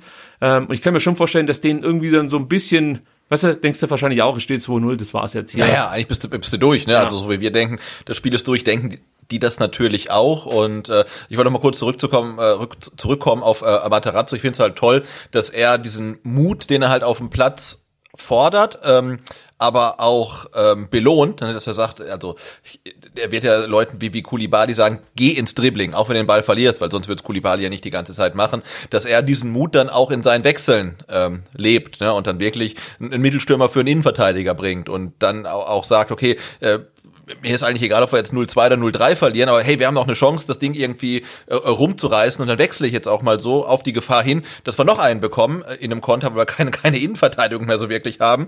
Und er macht es halt und äh, damit, klar, gewinnt er die Mannschaft und damit gewinnt er auch ein Stück weit die Fans, weil wir hatten in der Vergangenheit ja auch oftmals Trainer, die bei einem Stand von äh, 0 zu 2 in der 80. Minute vielleicht dann nochmal positionsgetreu oder sogar defensiv gewechselt hätten, um das Ergebnis zu halten, dass man bloß kein drittes mehr bekommt und dann gesagt hätten, okay, das Spiel ist durch, äh, am nächsten Spieltag geht's weiter halt. Und äh, das macht er nicht und das ist ja genau das, äh, was er der Mannschaft auch auch auch predigt, ne? Und wie der VfB äh, diese Saison halt wirklich antritt, nämlich mutig. Und genauso hat er gewechselt und das äh, passte und das fand ich natürlich auch auch gut. Klar, in diesem Fall hat es jetzt funktioniert, ähm, aber auch selbst wenn man das 0 zu 3 bekommen hätte, ähm, finde ich diese Herangehensweise klasse.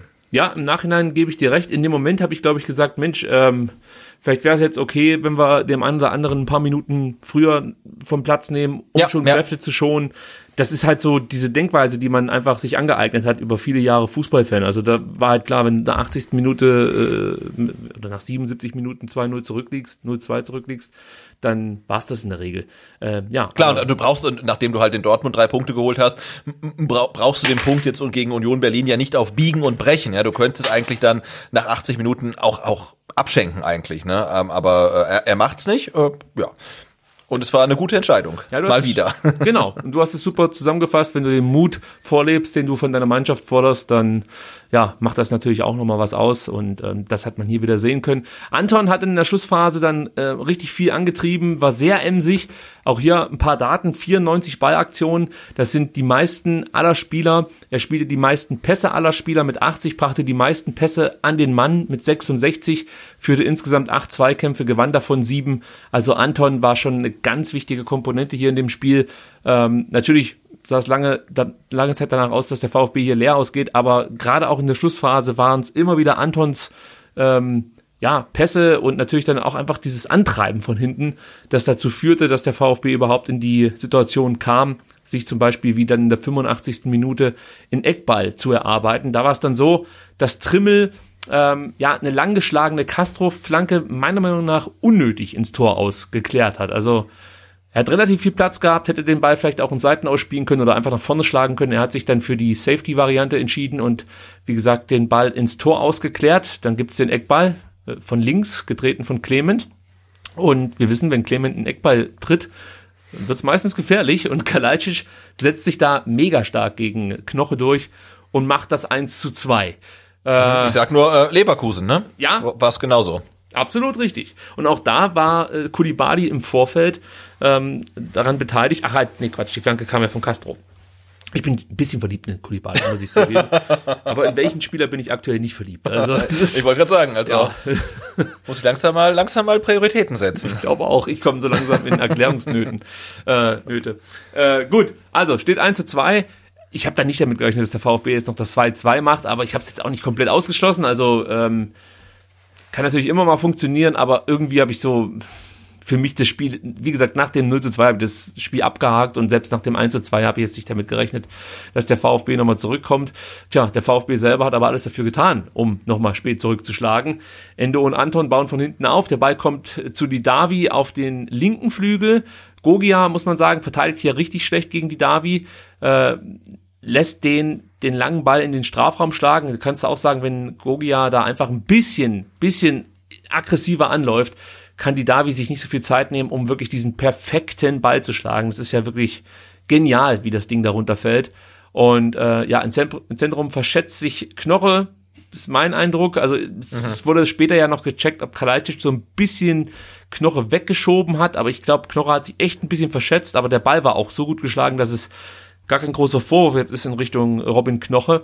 Und dann kommt halt Kalajdzic, der den Ball au- aus meiner Sicht Champions League niveaumäßig annimmt. Also technisch gesehen war das perfekt. Mit der Brust runtergenommen, mit links abgeschlossen, bam, Ja, ja. 2-2. Pl- Platziert, ähm, besser geht's gar nicht. Das war hervorragend. Und dann gibt's halt den Check des VAR.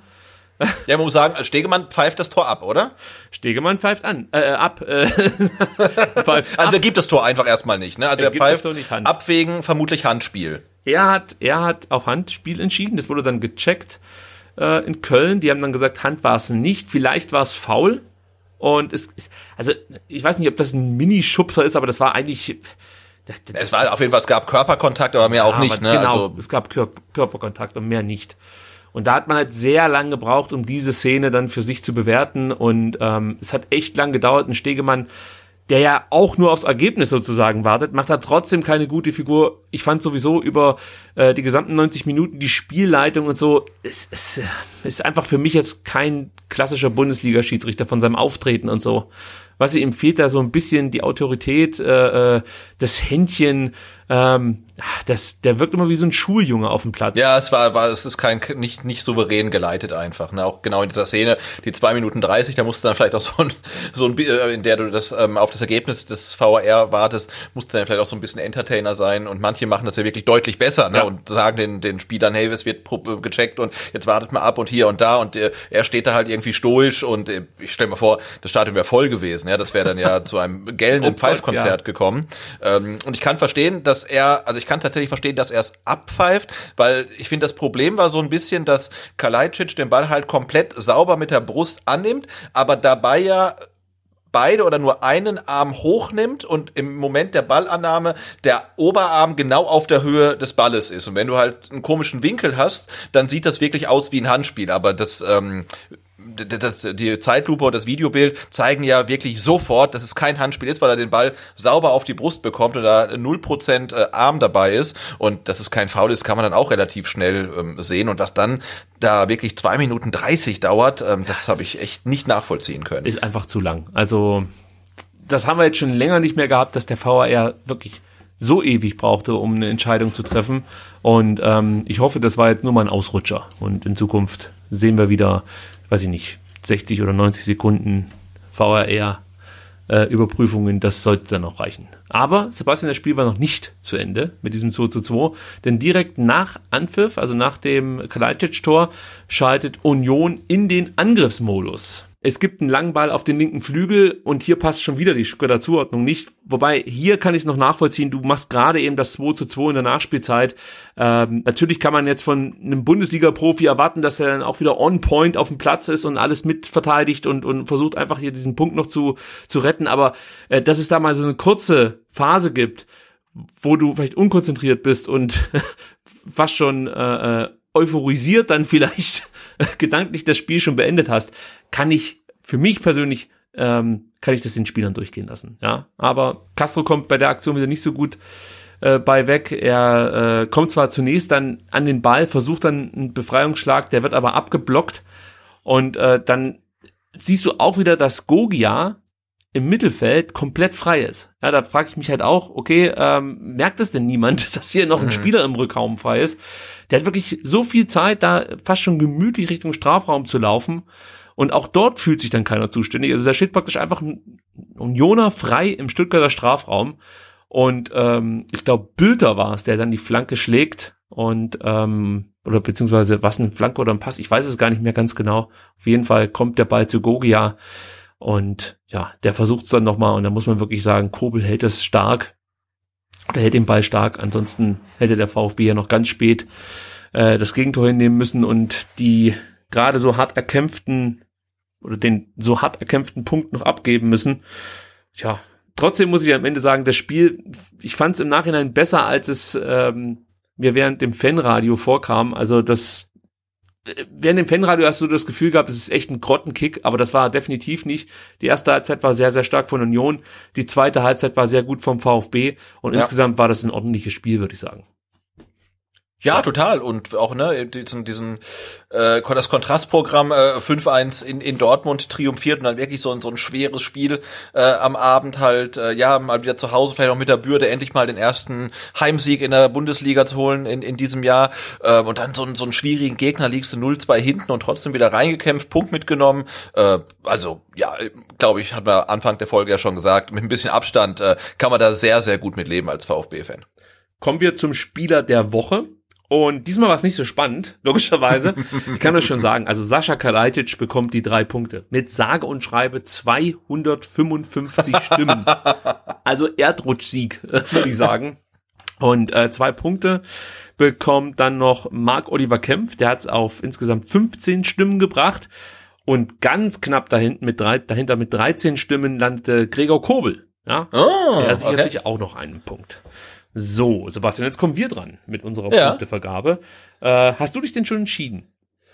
Äh, ich habe mich äh, eben gerade entschieden. Oh, spannend. Also kannst du schon mal sagen, wie viele Spieler von dir Punkte bekommen? Äh, ja, warte mal, drei, drei Punkte. Also ich vergebe, ich vergebe einmal drei und dreimal einen. Das müssten dann also vier Spieler sein. Okay, dann fängst du mal an mit deinem ersten Spieler.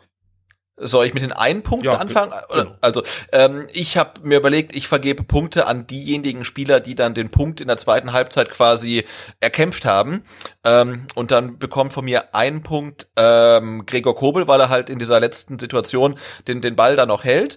Äh, dann bekommt ein Punkt von mir Waldemar Anton, weil er halt wirklich ja in der Schlussphase oder in der Mitte, zweiten Hälfte der zweiten Halbzeit wirklich äh, sehr dynamisch angeschoben hat. Und ähm, der Andi Davi bekommt einen Punkt für diesen sensationellen Ball ähm, auf Kalajdzic zum 2 zu 2. So, bei mir bekommt Philipp Clement einen Punkt, denn der hat Ja. äh, das Tor vorbereitet, das das äh, 1 zu 2. Äh, und ich finde wirklich immer, wenn er reinkommt, habe ich zumindest die Hoffnung, dass wir vielleicht einen Standard bekommen, äh, weil ich weiß, dann entsteht so ein bisschen Gefahr aus Standardsituationen. Und äh, von daher wollte ich Philipp Clement hier einfach auch mal einen Punkt geben. So. Und zwei Punkte gebe ich Daniel Didavi, weil ich mich festlege, ohne Didavi hättest du hier keinen Punkt geholt gegen Union. Klar, also ja. jetzt nicht nur wegen der Vorlage zum 2 zu 2, sondern auch insgesamt hat seine Hereinnahme das Spiel zugun zugunsten des VfB verändert. Und ähm, man hat mal wieder jetzt gesehen, wie wichtig auch ein Daniel Didavi sein kann. Sind wir ganz ehrlich, auch wir haben schon häufiger mal den Abgesang eingestimmt und äh, jetzt muss man halt wieder sagen, okay, mag sein, dass er jetzt vielleicht nicht über die komplette Saison, sprich über 34 Spieltage, äh, dir immer die, die, die Punkte äh, einfährt mit guten Aktionen. Aber er ist trotzdem ein Mann, der dir einfach so ein Spiel drehen kann, beziehungsweise äh, das, was fehlt, in die Partie bringen kann. Eben gerade diese präzisen, präzise geschlagenen Pässe, auch die langen Bälle, das macht er halt richtig gut. Ähm, Ja, und du hast halt als Trainer die Option, ne, mit einem Wechsel in der Halbzeit, die Davi für Klimowitz, äh, einen komplett anderen Spielertypen zu bringen. Ne? Also mit Klimowitz hast du äh, ja Tempo und ähm, vielleicht keinen ganz so guten Abschluss, aber du hast G Gedankenschnelligkeit drin, also da hast einfach Schnelligkeit drin. Und dann kannst du mit die Davi jemanden bringen, der halt jemand ist, der dann sehr erfahren ist, dann oft öfter mal den den Fuß auf den Ball stellt, guckt und dann halt geniale Bälle dann mit seinem äh, wunderbaren linken Fuß schlagen kann. Du kannst eigentlich mit einem Wechsel da- das Spiel komplett neu ausrichten. Und die Option hat Materazzo, weil natürlich jemand wie Klimowitz jetzt mittlerweile ähm, Startelf-Potenzial hat. Äh, aber ja, und wir haben ja auch oft gesagt, er wechselt vielleicht ein bisschen zu spät, der Herr, ähm, Herr Materazzo. Und Ingame-Coaching, hm, muss man auch mal gucken. Und jetzt in dem Spiel, finde ich, hat er ähm, letztendlich bewiesen, dass er wirklich auch äh, rechtzeitig und frühzeitig wechseln kann und damit auch innerhalb des Matches das Spiel neu strukturieren kann. Das fällt mir jetzt gerade erst wieder ein. Stimmt, das war ja mal nach dem Hoffenheim-Spiel das Ja. große Ding der Presse. In-Game-Coaching. Ich stimmt, da, da, da gab es ja ganze Podcasts drüber. Und ich habe, glaube ich, irgendwann auf Twitter schon mal geschrieben, ja gut, der hat halt auch vier Spiele schon, ähm, sag mal, zugunsten des VfB mit Einwechslungen entschieden. Und jetzt redet wieder keiner drüber. Naja, gut, was soll's. Lass mich raten. Ja, aber, aber ich, ich, ich finde, man muss auch dem Trainer eine Lernkurve zugestehen. Ne? Klar Aber kann das das war sein. doch davor Das- schon, das war doch davor schon so, dass Ja, ich weiß, aber- das Spiel ja, ja, klar. positiv beeinflusst haben. Natürlich gibt's mal Spiele, die gehen in die andere Richtung, aber das habe ich damals schon gesagt. Man muss doch auch einfach akzeptieren, dass da Gegner auf dem Platz stehen, die auch ihre Schlüsse ziehen aus das, was sie so über über keine Ahnung 60 Minuten miterleben und auch die können Qualität nachlegen und dass ein Aufsteiger so eine junge Mannschaft Phasen haben wird, wo sie gegen eine Mannschaft wie zum Beispiel gegen Hoffenheim einfach mal komplett an die Wand gespielt werden. Ja, damit muss man irgendwo auch leben können. Gut, Sebastian, lass mich raten. Deine drei Punkte bekommt ein Österreicher. Ja, so ist es. Wie, wie, wie bist du drauf gekommen? Wahnsinn, ja. Aber tatsächlich drei, drei Punkte an äh, Sascha Kalajdzic. Ja, also da schließe ich mich an. Ähm, drei Punkte für Sascha Kalajdzic, der holt dann damit neun Punkte an diesem Spieltag äh, und spielt da wieder ganz vorne mit, um das schon mal anzuteasern. Naja, gut. Dazu gibt's dann vielleicht am 23. noch ein bisschen mehr Futter. So möchte ich es mal ausdrücken. Gut, kommen wir zu unserem nächsten Gegner. Das wäre dann der VfL Wolfsburg am Sonntag. Ich sage gleich dazu, ich habe mir das Spiel jetzt gegen die Bayern nicht anschauen können, natürlich aus Zeitgründen. Das ist natürlich jetzt relativ eng getaktet, gerade in dieser englischen Woche. Da komme ich ja nicht dazu, den Gegner nochmal direkt über 90 Minuten anzuschauen. Aber ein paar äh, Spiele von Wolfsburg habe ich mir angeguckt. Bis zum Bayern-Spiel waren die Wolfsburger ja auch noch ungeschlagen, ähm, spielen einen guten Fußball, allerdings auch sehr ergebnisorientiert, muss man ehrlicherweise sagen. Also das heißt, äh, dass der VfL Wolfsburg sich mal einen Rausch spielt, scheint fast schon ausgeschlossen unter Glasner. Also man ist da wirklich sehr darauf aus, ähm, den Laden hinten dicht zu halten. Wenn man führt, ist man eher darauf bedacht, diese Führung über die Zeit zu bringen. Weniger darauf, ähm, sie auszubauen. Äh, und das gelingt ihnen auch meistens ganz gut, den Wolfsburgern. Ja, viel Wille, viel Ehrgeiz, gute Moral und so erzwingen sie dann gerne auch mal den Erfolg, selbst wenn es mal ähm, ja schlecht aussieht, sprich sie liegen hinten, sind sie immer in der Lage zurückzukommen ähm, können Spiele drehen, haben das auch schon häufiger gemacht, haben einen äh, oder haben einen super Mittelfeldblock mit Maximilian Arnold und Xaver Schlager, die wirklich die bestimmenden Mittelfeldspieler sind, jetzt nicht nur für die Wolfsburger, sondern meistens auch für äh, die Gegenspieler, weil ja, sie geben einfach den Ton an, ja. Also es, es, es scheint mir fast schon so, dass du am besten beide aus dem Spiel nehmen musst, um gegen Wolfsburg Erfolg haben zu können. Ja. Ähm, also das sind für mich so die zwei Unterschiedsspieler schlechthin und dazu kommen natürlich dann auch noch ganz andere. Also wir kommen nachher noch zu Weichhorst und so. Also das sind schon noch Kandidaten, die sie da dann um diese beiden ähm, Zentrumspieler positioniert haben. Das ist echt gut. Viele Angriffe der Wolfsburger werden aus dem Sechser beziehungsweise Achterraum äh, eingeleitet. Das kennen wir so ein bisschen vom VfB und das ist auch vergleichbar, würde ich jetzt mal so sagen. Also man sieht das dann ganz oft, dass über Arnold und Schlager äh, die Seiten verlagert werden. Das klappt auch richtig gut, da sind sie wirklich gefährlich, das ist schwer zu verteidigen.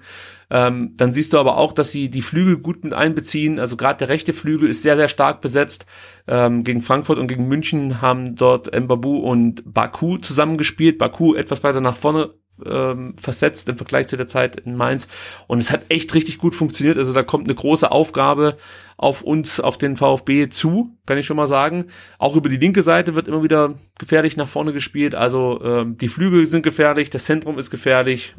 es ist keine, gefährlich. Ja, es ist keine leichte Aufgabe. Und Wolfsburg spielt sich grundsätzlich auch viele Chancen raus. Wir können uns trotzdem an einem kleinen Strohhalm festhalten, denn ähm, sie nutzen ihre Chancen nicht so konsequent. Ich glaube, Wolfsburg hat ligaweit die drittschlechteste Chancenverwertung oder so. Also vielleicht ist es auch die viertschlechteste Chancenverwertung, aber sie brauchen einfach zu viele Chancen, um Tore zu erzielen. Dadurch, dass sie aber in der Lage sind, viele Chancen zu kreieren, treffen sie dann trotzdem noch relativ häufig, sage ich jetzt mal so. Beziehungsweise, ja, dann kommt halt noch dazu, dass sie gut verteidigen können und dann reicht oftmals ein Treffer oder zwei. Ja, das äh, sind so für mich die überraschend guten Wolfsburger. Also ich glaube, wenn das nicht Wolfsburg wäre, also sprich das Konstrukt VW, äh, würde man diese Mannschaft viel mehr feiern. Also das ist halt einfach eine coole Mannschaft, muss man so sagen. Äh, leider scheiß Verein. Also das ist das Problem dann. ja, ich weiß nicht, hast du die Wolfsburger äh, in diesem Jahr schon mal gesehen und, und ich habe sie tatsächlich nur einmal über 90 Minuten gesehen. Das war dieses ähm, seltsames Spiel gegen Freiburg, glaube ich, was, ich weiß nicht mehr, wie es ausging, 1-1, 2-2, 2-1, was hätte aber irgendwie auch 5-5 ausgehen können, wo es wahnsinnig viele Chancen gab. Ähm, und ähm, ich, äh, ja, äh, wenn ich an Wolfsburg denke, dann muss ich in dieser Saison auch immer dann äh, an Max aus dem Rasenfunk äh, denken, der sagt, das, das kann gar nicht sein, er will die Spieler eigentlich gar nicht mehr sehen, weil immer wenn die 1-0 führen, dann äh, gehen sie halt in zum Verwaltungsmodus und sie könnten halt eigentlich sich wirklich eigentlich in Rausch spielen, machen es aber nicht. Und vielleicht kommen da dann dem VfB, die jetzt gegen Union mh, Berlin entdeckten äh, Comebacker-Qualitäten zugute, wenn man mal gegen Wolfsburg dann zurückliegen sollte und Wolfsburg dann tatsächlich auch wieder in diesen Verwaltungsmodus ähm, umschwenkt, ähm, dass man dann das nutzen kann und nochmal zurück in die Partie kommt. Also äh, insofern bin ich da relativ ähm, optimistisch, aber es kann natürlich auch sein, dass man, dass es in Wolfsburg auch gar nichts zu holen gibt. Ne? Wie gesagt, eine Mannschaft, du hast es erwähnt, die jetzt äh, gegen die Bayern zum allerersten Mal überhaupt verloren hat. Äh, Platz fünf, glaube ich, gerade belegt und gut eingespielt ist, gut eingestellt ist. Also das wird schon schwierig, aber ja, muss man halt ran. Da muss man ran, genau. Hilft ja nichts. Hilft also, ja nichts. Das, was der Max gesagt hat, das stimmt und ich kann es auch nicht ganz verstehen, weil du hast einfach die Qualität, auch ein gutes Umschaltspiel aufzuziehen und kannst trotzdem noch äh, hinten gut verteidigen. Also warum man da wirklich so konsequent fast den Spielbetrieb einstellt nach Führung, ich weiß es nicht, aber äh, es ging ja bislang gut. Also bis auf das Spiel jetzt gegen Bayern hat man nichts verloren und ähm, ja, ich sag mal so, wer gewinnt, hat recht, heißt es immer so schön. Allerdings haben sie auch schon ein paar Mal unentschieden gespielt, muss man ehrlicherweise dazu sagen. Ja, der VfB. Genau, und ich freue mich auf ähm, äh, ein Wiedersehen äh, mit zwei ähm, Aufstiegs Helden, kann man das so sagen? Nein, vielleicht nicht. Ähm, aber ähm, ja, ähm, Josip Brekalo ist Stammspieler ja. äh, bei Wolfsburg und ähm, auch Daniel Ginczek ist erstaunlicherweise fit und äh, wird dann und wann eingewechselt. Ja, genau, das ist seine große Karriere, die er dann hm. äh, begonnen hat, nachdem er ja 2019 nach Wolfsburg gewechselt ist. Ähm, nee, 2018 ist er nach Wolfsburg ja. gewechselt, äh, mit der mit den Ambitionen, glaube ich, international eine Rolle zu spielen oder zumindest äh, in der Bundesliga regelmäßig auflaufen zu dürfen von Beginn an. Und äh, das hat er eigentlich auch in Wolfsburg nie geschafft. Natürlich hing das auch wieder mit einigen Verletzungen zusammen, aber ich, ich behaupte jetzt einfach mal, wenn er in Stuttgart geblieben wäre, hätten äh, Ginzek und der VfB davon profitiert. Und, und der Korbmeier. Oh, das habe ich gar nicht. Ach, stimmt, ja. Das ja. Äh, kriegen wir dafür Geld, dass wir äh, Nee, leider nicht. Ja, dann äh, sagst du in Zukunft genau. Korbladen. wir raus. also, was kann der VfB machen? Er muss kompakt spielen, das ist glaube ich ganz wichtig. Also ähm, ich weiß noch gar nicht genau, wie ich da die Chancen vom VfB einschätzen soll. Also ich, ich ich habe echt Angst vor dem Spiel, muss ich sagen. Also mehr als vor dem Dortmund-Spiel. Also das wird eine eklige Nummer, aber ich möchte mich jetzt hier nicht äh, festlegen lassen und ähm, irgendwie ein Ergebnis tippen, aber ich habe ein bisschen Angst vor dem Spiel. Der VfB genau, aber die Chance, dass der VfB von Wolfsburg abgeschossen wird, haben wir gerade äh, gerade ja thematisiert, ist eigentlich relativ gering, weil die Wolfsburger nach dem 1 zu 0 aufhören zu spielen. Also das ist halt irgendwie ist dann, so. ja. Äh, du musst halt noch aufpassen, dass du Standards vermeidest, weil auch da ja. sind sie ziemlich gut. Also wenn es dann regelmäßig Eckbälle gibt, dann ähm, kann es auch sein, dass du so zum Debakel kommst, irgendwie die meisten Gegentore nach Ecken in einem Spiel oder so. Nein, Spaß beiseite, brauchen wir nicht. Wolfsburg ist in der Lage, und das ist interessant jetzt für den VfB, Wolfsburg ist in der Lage, wirklich Pressing-Situationen gut aufzulösen. Also nicht wie zum Beispiel Dortmund. Wolfsburg macht das einfach gut, spielt da immer sehr ruhig, vergleichbar mit Union, aber vielleicht sogar noch einen Ticken abgezockter. Also wirklich, also es ist, wenn du siehst, wie Wolfsburg Pressing-Situationen löst, das ist, ähm, das ist einfach großes Kino. Also das ist richtig gut gemacht. Der VfB muss darauf aufpassen, dass äh, in Pressing-Situationen die Pressing-Linien, die einzelnen Pressing-Linien, ähm, zum einen nicht zu nah beieinander stehen, weil sonst kannst du natürlich mit einem langen Ball äh, relativ viele Spieler überwinden und ähm, ja, kommst in eine Situation, dass du dann vielleicht gegen zwei oder drei Innenverteidiger äh, mit, mit zwei oder drei Wolfsburgern dann auf einmal eine Situation kreieren kannst. Ähm, auf der anderen Seite darf der Abstand zwischen den Pressinglinien auch nicht zu groß sein, ja, weil sonst spielen die Wolfsburger das halt zwischen den Linien aus. Also das wird für mich die größte Aufgabe sein des VfB Stuttgart, hier sein, sein Pressing vernünftig durchzubringen. Und so wie ich Pellegrino Matarazzo kennengelernt habe, wird er sich da schon Gedanken gemacht haben und Ideen präsentieren. Das stimmt mich dann wieder zuversichtlich, dass ich dann vielleicht die nächste Facette des VfB Stuttgart ähm, ja, bewundern darf. Die einzige Schwachstelle im Spielaufbau und wo man mit Pressing ansetzen kann, ist eigentlich der Kollege Brooks. Leider Gottes fehlte der zuletzt aufgrund von Rückenproblemen und ist auch für Sonntag noch fraglich. Aber ich habe die große Hoffnung, dass der fit wird und dann uns ähm, ja die Möglichkeit gibt, ab und zu mal einen Ball zu gewinnen und äh, vielleicht dann äh, in Sachen Chancenverwertung sehr konsequent zu sein und ähm, irgendwie am besten in Führung zu gehen. Ja, ich möchte Wolfsburg jetzt hier auch nicht größer machen, als sie sind, aber es ist halt ein extrem schwerer Gegner ähm, und du wirst große Probleme haben, Wolfsburg zu besiegen. Deswegen ich wäre mit einem Punkt zufrieden. Ähm, ja und und darauf hoffe ich jetzt auch so ein Stück weit. Gut, kommen wir zu den Spielern, auf die man achten sollte. Allen voran Maximilian Arnold, der aus meiner Sicht in den letzten Monaten nochmal einen richtigen Sprung gemacht hat. Dass der kicken kann und echt ein guter Mittelfeldstratege ist, wissen, glaube ich, eh alle. Äh, und äh, man hat eigentlich auch immer das Gefühl gehabt, dass das jemand sein könnte, der irgendwann vielleicht nochmal einen Schritt geht hin zu Dortmund oder weiß ich nicht, äh, vielleicht auch Leipzig oder sowas.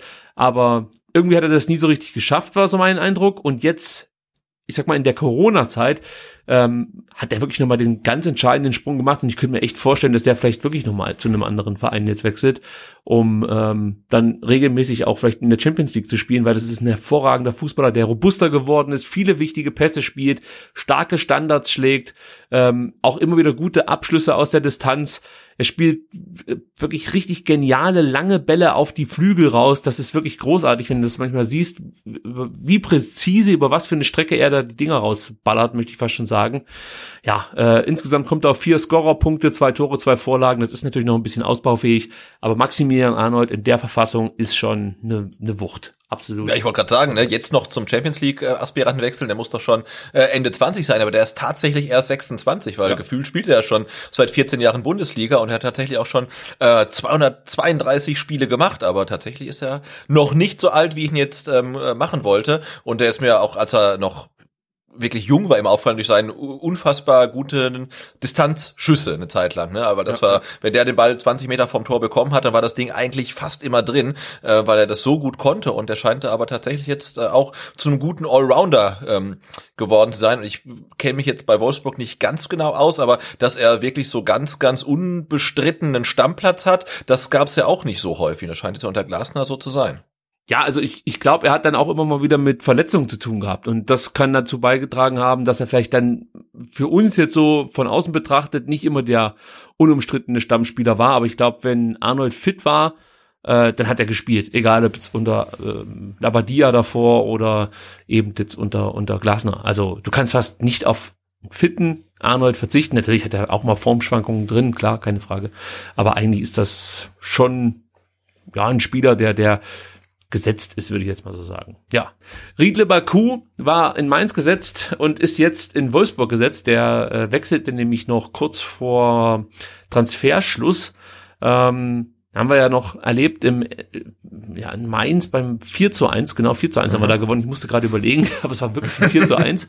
Ähm, und da hat er ja, äh, sei mal, damit zu tun gehabt, dass seine Mannschaftskameraden nicht mehr allzu viel Bock hatten auf den Trainer. Und das hat man da glaube ich auch Riedle Baku angemerkt, deswegen konnte er da nicht ganz so brillieren, möchte ich mal so sagen. Ähm, ja, er spielt jetzt im Wolfsburg so eine ja eher vorgelagerte Rolle, also nicht den klassischen Rechtsverteidiger so wie in Mainz. Äh, das funktioniert auch richtig gut mit Mbabu, das habe ich ja vorhin schon ganz kurz äh, hier aufgedröselt, würde ich mal sagen. Er fängt enorm viele Bälle ab, hat ein gutes Dribbling, hat auch schon zwei Tore geschossen für Wolfsburg und ist halt einfach ein gefährlicher rechter Mittelfeldspieler.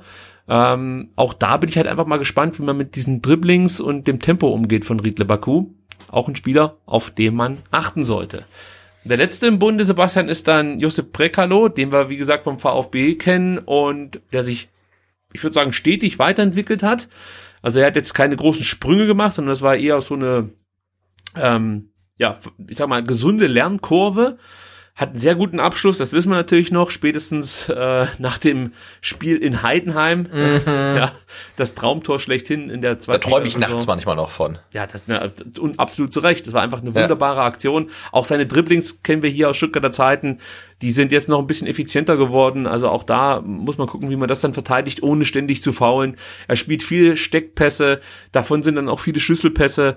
Äh, also er, er bereitet relativ viele Chancen vor. Das ist einfach richtig gut. Und äh, wenn er überhaupt noch ein Verbesserungspotenzial hat, dann ist das in Sachen Chancenverwertung. Dann lässt er einfach zu viel liegen, hat auch noch leichte Defizite gegen den Ball, vor allem in der Luft. Das bringt natürlich dann auch so ein bisschen seine Körperstatur mit und ähm, die, die Größe. Also, äh, aber sonst ist, ist Josep Brekalo einfach, ja, einfach ein bombenstarker Achter, sage ich jetzt einfach mal, den ich gar nicht, also ich vermisse ihn sehr und ich hätte nichts dagegen, wenn er hier beim VfB mal irgendwann wieder auflaufen würde, außer, ich glaube, er hat ein paar merkwürdige politische Ansichten.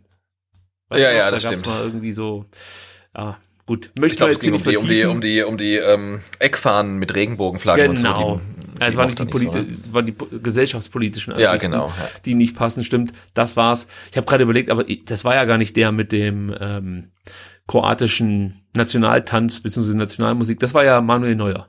ja, genau, der, der jetzt gerade zum, zum äh, Welttorhüter Dingsbums gewählt wurde heute Tja, Abend. Guck mal an, hervorragend. Ja. ja, es gibt natürlich dann noch weitere Spieler. Wir haben es vorhin schon gesagt, Weichhorst ist natürlich davon eine absolute Naturgewalt, Megaspieler. Äh, Lacroix, der schon ein paar Mal als Rookie of the Month nominiert wurde. Wen ich auch noch sehr interessant finde, ist äh, Bartosz Bialek, der äh, aus Polen nach ähm, Wolfsburg gewechselt ist. Ich weiß jetzt nicht mehr genau von welcher Mannschaft, deswegen sage ich jetzt einfach mal ganz grob aus Polen. Äh, aber das ist ein sehr interessanter Stürmer, der wird zurzeit relativ regelmäßig eingewechselt und bringt eigentlich sofort Gefahr immer mit in die Partie. Das ist ja auch eine Qualität, dass du eingewechselt werden kannst und sofort da bist. Das ist definitiv so ein Spieler, also auf den müssen wir natürlich auch so ein bisschen achten.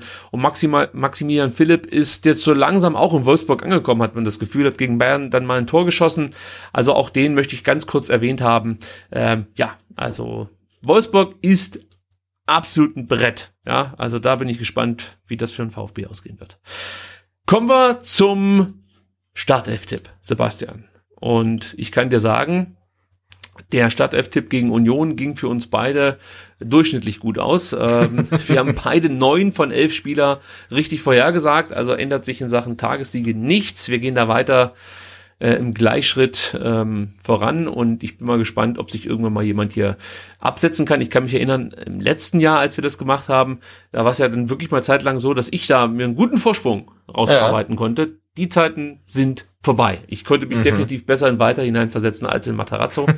das können wir hiermit mal festhalten. Aber gut, jetzt bin ich gespannt. Wen stellst du denn am kommenden Sonntag auf? Also ich denke mal, Kobel, Mafropanos, Anton Kempf ist äh, safe. Genau. So, die lasse ich auch wieder auflaufen, keine Frage. Das übernehmen wir. Dann äh, ist natürlich die Frage, wird Mangala fit oder nicht? Es heißt, ja, er, er sollte fit werden. Muss dazu sagen, es kann sein, dass ihr jetzt schon die Pressekonferenz gesehen habt, die normalerweise am Freitag stattfindet. Und es da zum Beispiel schon von Matarazzo die Aussage gab, nee, er wird nicht spielen können. Deswegen, das können wir jetzt gerade nicht berücksichtigen. Also haltet euch da dann mit negativen Kommentaren bitte zurück. Wir nehmen am Donnerstagabend auf und ähm, da heißt es immer noch, dass Mangala äh, spielen können sollte. Also. Genau, und ich hoffe ich hoffe auf unser äh, Powerhouse in der Zentrale äh, Mangala und Endo. Okay, richtig spannend wird's ja eigentlich auch jetzt erst, weil wir haben viele Optionen ähm, auf dem Flügel äh, im Sturm. Jetzt bin ich mal gespannt, wie du das siehst. Also ich gehe links auf dem Flügel mit Gonzales ins Spiel und rechts mit Silas. Wie löst oh, du's? Ah, du setzt Gonzales auf den Flügel. Äh, also ich spiele wieder Silas äh, mit Silas und Sosa. Ja, hatte ich auch zuerst und dann habe ich äh, Sosa durchgestrichen, weil ich äh, im Sturm mit Sascha Kalajdzic spiele. Ich glaube einfach, dass Matarazzo Kalajdzic in den Sturm stellen wird. Ähm, also habe ich das schon mal vorweggenommen. Wen stellst du denn in den Sturm? Äh, Gonzales. Okay. Ich glaube, nachdem Kalajdzic jetzt seine ähm, super äh, Joker-Qualitäten gezeigt hat und äh, ähm, ja, muss er muss er leider noch mal von der Bank kommen unser Nils Petersen sozusagen. Ja, genau. Gut, ich kann damit leben. Also äh, und dann ähm, ist natürlich die Frage, die beiden Achter, Förster und Castro oder Klimowitz und Didavi, für wen entscheidest du dich da? Äh, für Castro und Didavi. Da gehe ich mit. Da gehe ich mit. Ich denke auch, Didavi wird nach dieser guten zweiten Halbzeit von Beginn an spielen dürfen. Also das heißt, wir unterscheiden uns nur in der Personalie Sosa und Kalajdzic. Genau. Okay. Und ich habe ich hab quasi, ähm, ähm, ich dachte, ich bin schlau und ich habe mir mal die alten Aufstellungen angeguckt. Ich spiele jetzt quasi so äh, wie Matarazzo gegen Leverkusen, nur halt ähm, mit Gonzales ähm, statt Kalajdzic. Mal gucken. Ja, es ist gar nicht so, das ist gar nicht so verkehrt, weil Leverkusen ist schon ein vergleichbarer Gegner. Also ähnlich gefährlich, ähnlich gut gestaffelt. Ja, vielleicht natürlich ein bisschen mehr mit mehr Power über die Flügel, aber äh, ja. Übrigens muss man auch mal sagen, dieses Leverkusen-Spiel gewinnt natürlich nachträglich an Wert. Ja, also wenn ja. du siehst, wie die jetzt auftreten, muss man echt echt sagen, dass der VfB dagegen eine absolute Top-Mannschaft einen, einen Punkt geholt hat. Also das hm. Genau, nachdem äh, Wolfsburg jetzt äh, gegen die Bayern verloren hat, ist äh, Leverkusen ne? das einzige Team in der Bundesliga, Richtig. das noch nicht verloren hat bevor sie jetzt am Wochenende gegen die Bayern spielen müssen. Bin ich mal gespannt, wie das dann ausgeht. Ja, mal gucken. Gut, dann, ähm, ich dachte eigentlich, dass wir mit diesen beiden Themenkomplexen ähm, diese, diese Sonderausgabe, möchte ich fast schon sagen, rumbekommen. Ja. Nein, es ist der VfB, kein Tag vergeht, ohne dass nicht irgendwas passiert. Äh, heute wurde bekannt, dass Sven Mislintat seinen Vertrag bis 20 23 verlängert hat. Am Ende, muss man sagen, stimmte dann noch der Präsidialrat der Verlängerung zu. An den drei Herren lag es wohl. Klaus Vogt, Wilfried Port und Rainer Adrian haben den Daumen nach oben gereckt, also um da keine Missverständnisse äh, irgendwie zu erzeugen ist jetzt nicht so, dass die irgendwie sich lang Zeit lassen mussten oder so, um die Entscheidung zu, zu fällen. Ich glaube, in der Woche fand eine Präsidiumssitzung statt und da wird man dann wahrscheinlich dann auch das Go gegeben haben für die, für die ähm, Vertragsverlängerung von Sven Mislintat. Ja, Sebastian, erstmal grundsätzlich ist natürlich der richtige Move, mit Mislintat zu verlängern. Ja, ja, klar, keine Frage. Also das sieht man jetzt ja, ähm, was er da aufgebaut hat und es scheint wirklich äh, zu funktionieren, auch wenn wir, ja, also ich ja auch zu Beginn der Saison äh, wirklich skeptisch äh, war, wer zum Beispiel die Tore schießen soll. Jetzt hat man die zweitbeste Offensive hinter den Bayern. Also das scheint schon ganz gut funktioniert zu haben oder es funktioniert ganz gut, was er da ähm, hingestellt hat. Und ja, man freut sich ja fast, ähm, dass es so weitergeht, denn ja, wenn der VfB auch nur einigermaßen so erfolgreich weiterspielt, dann äh, wird man ja ähm, eher früher als später äh, neue Talente brauchen, die die bisherigen Talente ersetzen, die dann bei anderen Mannschaften spielen. Ja, also ich habe ja letzte Woche, nein, jetzt habe ich schon wieder falsch gemacht. Ich habe ja am Montag schon gesagt, du musst natürlich dann auch immer ein bisschen mit einkalkulieren, ähm, dass es jetzt nicht allzu viel Qualität gibt, die du dann auf diese Position setzen kannst. Also Sven Mislintat macht seinen Job richtig gut und jetzt zu sagen, nee, ähm, keine Ahnung, es scheitert an Summe XY, ähm, ist natürlich dann vielleicht auch fahrlässig in der aktuellen Situation. Also ich bin auch froh, dass man da jetzt eine Einigung erzielt hat. Sven Mislintat sagte nach der Vertragsverlängerung, ich habe zu Beginn meiner Tätigkeit beim VfB betont, dass ich es als Riesenherausforderung und als große Ehre empfinde, für den VfB arbeiten zu dürfen dass wir uns gut eineinhalb Jahre später auf die Verlängerung meines Vertrages verständigt haben, zeigt, dass es uns, und jetzt Obacht, trotz nicht immer einfacher Rahmenbedingungen gemeinsam gelungen ist, den VfB zu stabilisieren und eine positive sportliche Entwicklung einzuleiten. Diesen Weg wollen wir Schritt für Schritt weitergehen, wohlwissend, dass es auch Rückschläge geben kann und wird.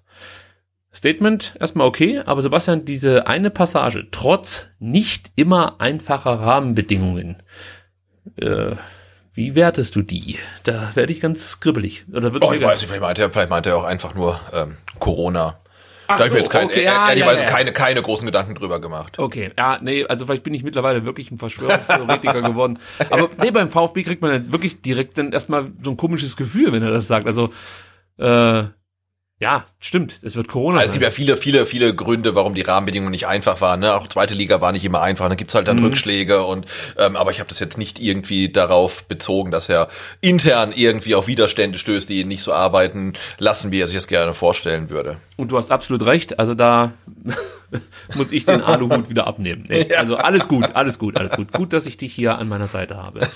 gut, dann war natürlich eine Frage, es gab so eine Presserunde und da war natürlich eine Frage, ähm, warum diese Kompetenzgeschichte so wichtig war. Da haben wir ja auch schon in zurückliegenden Ausgaben drüber gesprochen, dass äh, Sven Mislintat unbedingt möchte, dass äh, es, es sozusagen ähm, keinen anderen gibt, der ihm vorsteht, außer Thomas Hitzesberger. Ja, na, können wir gleich nochmal drüber reden, wie sinnvoll das ist oder, oder wie angemessen so eine Forderung ist. Aber er sagt Folgendes zu diesem Thema Kompetenzen. Es ging darum, wie man die Themenbereiche, die ich hauptsächlich bearbeite, manifestieren kann. Im Zusammenhang mit dem Trainer, den Spielern, dem Staff, dem Scouting oder der Analyse. Die Kernfrage war, wie man in einem Sportdirektorenvertrag, also in einem Arbeitnehmerverhältnis und nicht in einem Arbeitgeberverhältnis, wie im Fall des Vorstandes, alles so vereinbaren kann, dass ich trotzdem eine Wichtigkeit bei Entscheidungen habe. Es ging nicht um eine alleinige Kompetenz, sondern um die Wichtigkeit meiner, meiner Person in sportlichen Entscheidungen, die ich heute auch leben darf. Vom Begriff alleine halten wir gar nichts. Wir sind ein Team. Es geht um Debatten, um konstruktives Argumentieren, auch mal heiß, immer für die besten Entscheidungen für den Club. So, jetzt wissen wir, warum ihm das so wichtig war. Und jetzt frage ich dich mal, wie sinnvoll es eigentlich ist, dass ähm, Sven Mislintat, ja, wie der Kicker ja geschrieben hat, wahrscheinlich sogar eine vertraglich oder sich vertraglich festschreiben lassen hat, dass es keinen anderen Boss zwischen ihm und Sportvorstand Thomas Hitzesberger geben darf.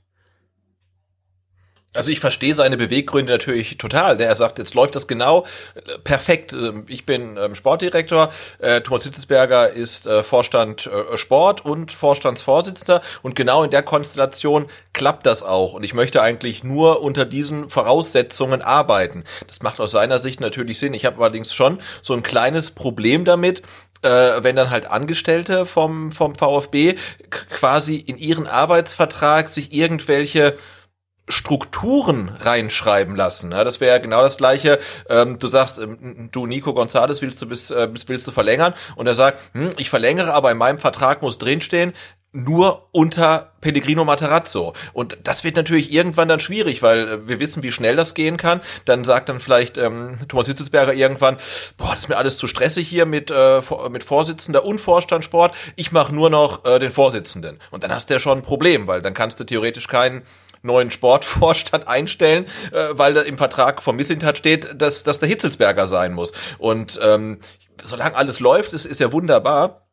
Aber ähm, ich bin mal gespannt, was dann passiert, wenn es mal nicht so läuft. Und ich finde das einerseits auch wieder gut, dass sich äh, Materazzo und Mislintat und Hitzelsberger und auch Markus Rüd als so ein Viererteam sehen. Ähm, aber vielleicht müsste man dann einen Vertrag für alle machen oder so, weil jetzt aktuell scheint es ja wirklich so zu sein, dass die alle miteinander dann so verbunden sind, ähm, dass es gar nicht mehr funktioniert, wenn dann einer vielleicht doch mal gehen will oder muss oder so. Und ich könnte mir vorstellen, dass die Konstellation, die man sich jetzt dann da ausgedacht hat, vielleicht Probleme macht. Aber also, wie gesagt, ich verstehe die Beweggründe jedes Einzelnen sehr, sehr gut. Es läuft gerade und man möchte natürlich nicht, dass dann auf einmal irgendjemand anders da dann reingesetzt wird und dann funktioniert es nicht mehr. Haben wir ja auch schon erlebt. Ähm, ja, aber ich finde es äh, hat eine, äh, eine, ein Aspekt, über den man auch ein bisschen länger nachdenken sollte.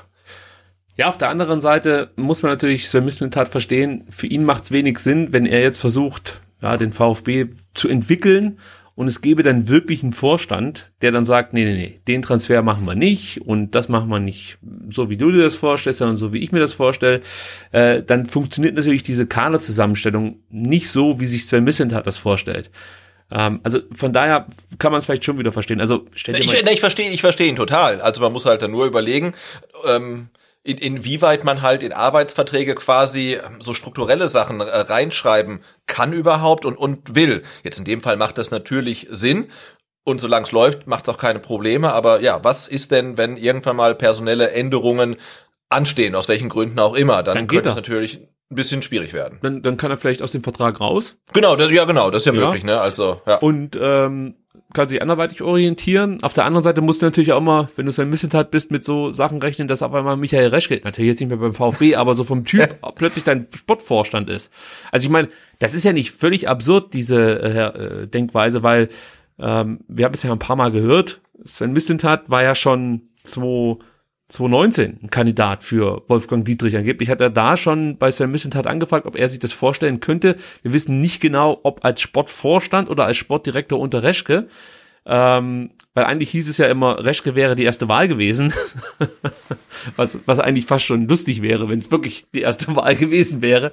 Ähm, ja, aber ich, ich meine nur, also du hast jetzt vielleicht einen Vorstand, mit dem es einfach von, von der Art und Weise, wie du, wie du Transfers dir vorstellst, nicht so passt, nicht so übereinstimmt, äh, dann macht es für Sven Mislintat natürlich keinen Sinn. Und ich glaube, dann, vielleicht will er dann einfach auch nur die Möglichkeit haben, zu sagen, okay, dann war es das hier für mich. Ja, ja, das ist ja nee, völlig, ja. völlig legitim. Wie gesagt, du hast ja angesprochen, ne? Wir haben auch gesehen, Hannes Wolf, Schindelmeister, hat nach außen zumindest relativ gut funktioniert. Mhm. Hannes Wolf mit Reschke hat dann irgendwie nicht mehr so richtig gut funktioniert. Und deswegen sind wir ja auch so froh, dass wir jetzt da vier Leute haben, die ähm, ganz offensichtlich als Team gerne miteinander arbeiten und ähm, kaum Reibungsverluste haben, das ist natürlich super. Und wenn er sagt, ich möchte eigentlich nur unter diesen Bedingungen arbeiten und falls es nicht mehr gegeben ist, dann möchte ich aus meinem Vertrag raus, klar, warum nicht?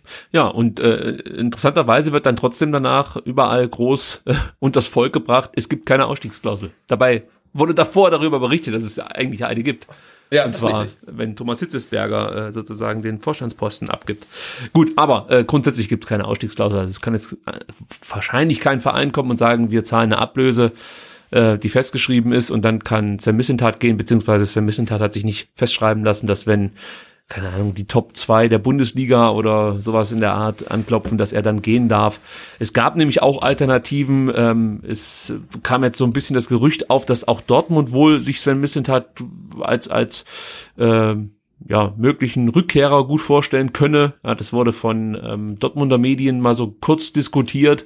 Kann ich mir auch vorstellen, ja. Also wenn die auf der Suche sind, sich da irgendwie zu verändern und sehen, was Sven Mislintat da eigentlich leistet in Stuttgart und auch bei Arsenal ja schon angestoßen hat. Also er ist ja, er ist ja da bei Arsenal nicht gescheitert oder so, sondern aufgrund ähm, der Entlassung oder des Abgangs von, von, von Wenger gab es halt eine andere Konstellation. Ja. Und ähm, dann wurde das wurde die Zusammenarbeit beendet, aber er hat ja da auch gute Arbeit geleistet.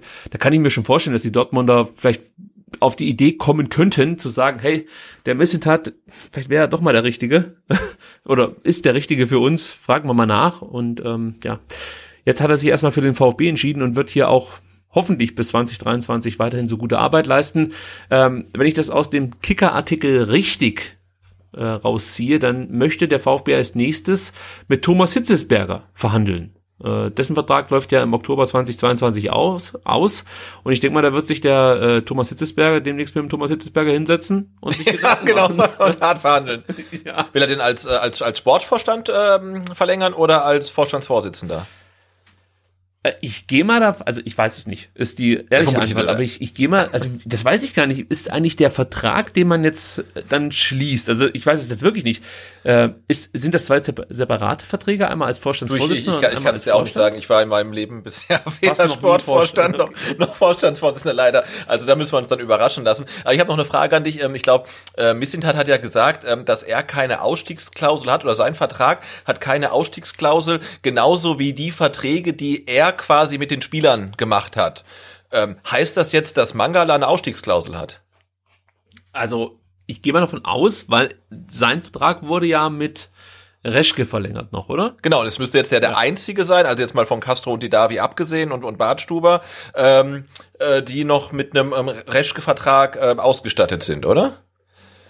Ja, ich meine, Mangala wurde noch unter Reschke verlängert, oder? Ja, also ich sag mal so, ich glaube, dass es äh, bei anderen äh, Spielern, also außer jetzt äh, Mangala, auch Ausstiegsklauseln gibt. Jetzt vielleicht nicht bei jedem, aber es ist ja, ist ja fast nicht vorstellbar, dass du eine Mannschaft hast äh, mit hochtalentierten Spielern, die alle keine Ausstiegsklausel haben. Also äh, keine Ahnung, was sie sich da haben einfallen lassen, ja, welchen Clou oder so.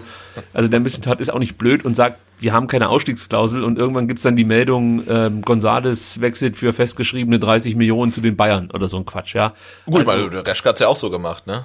ja gut, aber also den, der Vergleich ist schwer. Ich weiß schon, was du meinst. Man soll niemals nie sagen. Aber dass sich der, der, der Wahrheitsbeuger schlechthin ähm, da einstellt Ja, ja, und sagt, es gibt keine Ausstiegsklauseln und da, dabei hat jeder Spieler eine, das ist klar. Das liegt ja fast schon auf der Hand. Bei Misset hat, glaube ich, einfach, dass er nicht so, so naiv ist und ähm, wie gesagt dann noch an die Öffentlichkeit geht und sagt, es gibt keine Ausstiegsklauseln ähm, und dann eben damit rechnen muss, dass genau diese gezogen wird. Also wahrscheinlich gibt's irgendwie andere äh, Dinge, die dazu führen könnten, dass trotzdem Spieler, wenn der richtige Verein anklopft, dass die dann wechseln dürfen.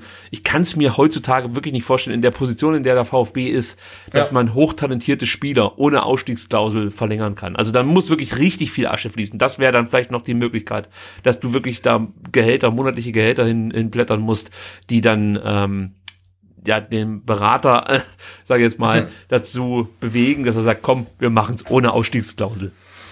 Ja. Ähm, gut, ich würde sagen, Thema Mislintat haben wir soweit, oder? Gibt's da noch was? Ja, genau. Haken dran. Kommen wir zur, zur nächsten vereinspolitischen Personalie. Da geht es natürlich um den oder die Präsidentschaftskandidaten. Denn darüber haben wir schon am Montag gesprochen.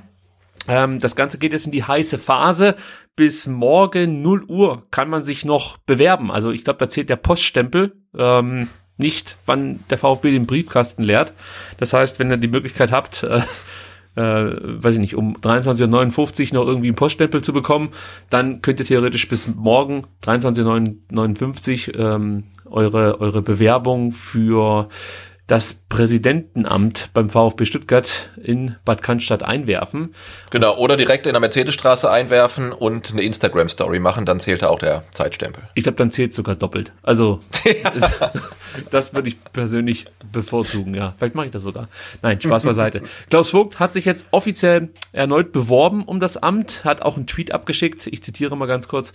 Heute habe ich meine Unterlagen als amtierender Präsident zur Nominierung beim Vereinsbeirat offiziell eingereicht. Und jetzt gibt's eine ganz wichtige Erklärung, egal ob Haupt-, Neben- oder Ehrenamt, ich möchte auch in den kommenden Jahren mit euch gemeinsam den eingeschlagenen Weg weitergehen.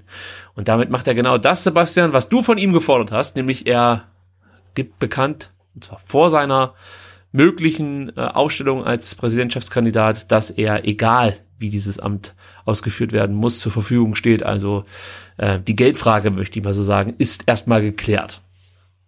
Das ist doch schon mal gut, würde ich sagen. Genau, also er sagt, dass er es halt äh, ja im Ehrenamt äh, machen äh, würde, aber auch ähm, haupt- oder nebenamtlich. Und natürlich äh, müssen dann anders als in dem Bildartikel ähm, angedeutet, muss natürlich, wenn es dann äh, am 18. März 2021 zur Wahl kommt, müssen natürlich auch die Mitglieder ganz genau wissen, wählen wir einen Haupt-, Neben- oder ehrenamtlichen Präsidenten. Das muss ja auch vorher ganz klar geklärt sein, aber er hat jetzt auf jeden Fall da signalisiert, ähm, also er füllt das Amt so aus, äh, wie es der Beirat gerne ausgefüllt sehen möchte.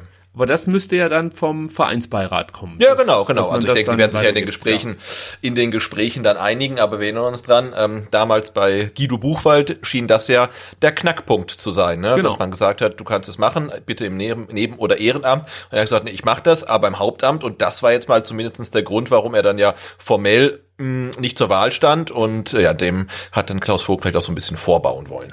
Ja, also das hat er in dem Fall dann auch gemacht via Twitter. Und ähm, der Vereinsbeirat-Vorsitzende hat sich auch inzwischen zu Wort gemeldet, der Herr Erhard, der meinte nämlich, der Vereinsbeirat hat das Präsidentenamt im Neben- und Ehrenamt ausgeschrieben. Vergütungsfragen werden demzufolge Teil der Gespräche mit den Bewerbern sein, die wir im Rahmen der Kandidaten, des Kandidatenauswahlprozesses führen. Also, ähm, dann könnte es, wie du ja schon gerade eben richtig zusammengefasst hat, hast, schon noch sein, dass ähm, der Herr Erhard bzw. der Vereinsbeirat zu dem Entschluss kommt, das, was der Herr Vogt sich da so vorstellt, ist so nicht machbar. Und dann äh, wäre die, die Option für Klaus Vogt zu sagen, ja, dann mache ich es halt im Ehrenamt. Also wenn, wenn man sich jetzt finanziell da nicht einigt, dass es da irgendwie eine Entschädigung Ja. gibt. Ja. Genau, wobei ich auch der Meinung bin, dass halt äh, ein Präsident von mehr als 70.000 Mitgliedern äh, bei einem Verein mit irgendwie zig Abteilungen ähm, sehr, sehr wohl halt auch das äh, bezahlt bekommen sollte, ne? weil man hat ja auch schon gemerkt, wenn es dann im Ehrenamt ausgeführt wird, dann ähm, gibt es dann auch Präsidenten, die dann das zwar offiziell im Ehrenamt machen, aber dann doch nicht so wirklich. Ich glaube, in Mainz war das der Fall. Ne? Und ähm, boah, das, das Amt ist eigentlich zu groß, finde ich, und zu wichtig, ähm, um das halt äh, ehrenamtlich ähm, machen zu müssen. Also da das, das äh, Geld für ein vernünftiges Gehalt sollte dann auch wirklich da sein. also mir wäre es halt wirklich deshalb wichtig, damit es dann nicht nur noch Leute machen können, die äh, so viel Asche haben, dass, ja, ich weiß nicht, also natürlich ist jetzt nicht jeder, der Geld hat, ein schlechter Mensch, das meine ich jetzt nicht. Aber ja, also besonders nah sind die Leute mir dann halt auch nicht. Also so Wolfgang Dietrichs, die sind, das sind halt, das ist halt nicht der, der, der Mann von nebenan oder so. Also ist nicht so nahbar wie vielleicht ein Klaus Vogt in dem Fall, ja, oder vielleicht auch andere Kandidaten. Und ich denke mir mal schon, dass das dann auch was mit deinem gesellschaftlichen Status zu tun haben könnte. Ja, muss nicht, aber könnte sein. Aber wo gesellschaftlicher Status, Sebastian, es gibt einen weiteren Präsidentschaftskandidaten und hat man ja auf Twitter einiges schon zu lesen, ähm, ja, lesen können zu dem Herren, und zwar Volker C., der Geschäftsmann aus dem Remstal, 56 Jahre alt. Kennst du den eigentlich? Äh, nee, aber ich glaube, die, die Präsidentschaftskandidaten, äh, die werden hier im Remstal gezüchtet, ne? Ja, ja. also ähm, Wahler hier Schneid, ne, ist irgendwie nur ein Steinwurf von hier entfernt, Wolfgang Dietrich äh, in Städten geboren, jetzt hier, ich weiß gar nicht, wo er geboren ist, aber kommt auch aus dem Remstal, irgendwie Schorndorf gebürtig. Also das hier ist echt so ähm, Anbaugebiet für ähm, Präsidentschaftskandidaten. Und der Oberbürgermeister, der es auch versucht hat, der aktuelle in Schorndorf. Der Herr Klopfer, stimmt, genau, ja? Der hat es auch schon probiert. Also das scheint irgendwie ein fruchtbarer Boden zu sein, das mhm. Remstal. Ähm, ja, Volker C. hat sich beworben, ist aktuell schon Präsident des E- EC Adler Kitzbühel, ist ein Eishockey-Verein. Äh, wahrscheinlich ein Ausbildungsverein für Präsidenten oder so. Ich meine, nein, Quatsch. äh, ich weiß auch nicht, also wie das dann zusammenpasst, dass er praktisch Präsident zweier Vereine ist. Äh, keine Ahnung. Klingt erstmal komisch, würde ich sagen, aber gut. Äh, außerdem ist er auch Mitglied der Atlantikbrücke. Das macht ihn jetzt bei mir nicht unbedingt sympathisch, muss ich sagen. Aber äh, das ist ja jedem selbst überlassen, wie er das jetzt wertet. Und was ich auch noch interessant fand, ähm, es hörte sich für mich so an, als hat er bislang noch nicht so das Konzept, mit dem er antreten möchte. Denn er wollte sich wohl jetzt auch nicht vor Ende der Bewerbungsfrist äußern. Und eine Zeitung schrieb, dass er erst nach der Bewerbungsfrist äh, sich Gedanken macht zu einem Konzept, ja, mit dem er dann gegen Vogt punkten möchte. Ja, Okay. So. ich kenne Volker nicht. Ähm, alle Bilder, die ich bislang von ihm gesehen habe und alles, was man so von ihm lesen konnte, klang jetzt nicht so cool, muss ich ganz ehrlich sagen. Also äh, wäre jetzt nicht mein Kandidat, gebe ich ganz ehrlich zu. Ich fand es aber auch auf Twitter teilweise schwierig, wie mit dem Thema Präsidentschaftskandidaten umgegangen wurde. Damit meine ich natürlich jetzt nicht, dass jemand schreibt, ja, der passt ja überhaupt nicht zum Verein oder äh, ich kann mich nicht damit ide- identifizieren, wenn mein zukünftiger Präsident äh, braun gebrannt, die Haare nach hinten gegelt, äh, mit der mit der äh, Coca, nee, das war gar keine Coca-Cola Flasche, sondern mit der Red Bull Dose, ja, äh, seine Selfies da äh, teilt. Das kann ich alles verstehen. Das finde ich auch ist eine Kritik, die kann man so definitiv auf Twitter loswerden. Aber manchmal fand ich es schon schwierig, wie sich da auch Diskussionen verweigert wurden, würde ich fast schon sagen. Und ich dachte mir dann so, wie, wie kommt das dann für mögliche andere Kandidaten an? Also schon jetzt muss man sich ja die Frage stellen, wer traut sich eigentlich gegen Klaus Vogt anzutreten? Also das kann ja entweder nur jemand sein, so wie jetzt Volker C., so kommt er zumindest mir vor, der einfach mal so ein bisschen ins Rampenlicht möchte. Oder es muss jemand sein, der das letzte Jahr komplett hinterm Mond gelebt hat und gar nicht einschätzen kann, wie beliebt Klaus Vogt ist. Oder es ist halt jemand, ähm, der vom Vereinsbeirat ausgewählt wird, angesprochen wird und, und dann praktisch von der Seite so ein bisschen unterstützt und ins Rampenlicht geschoben wird.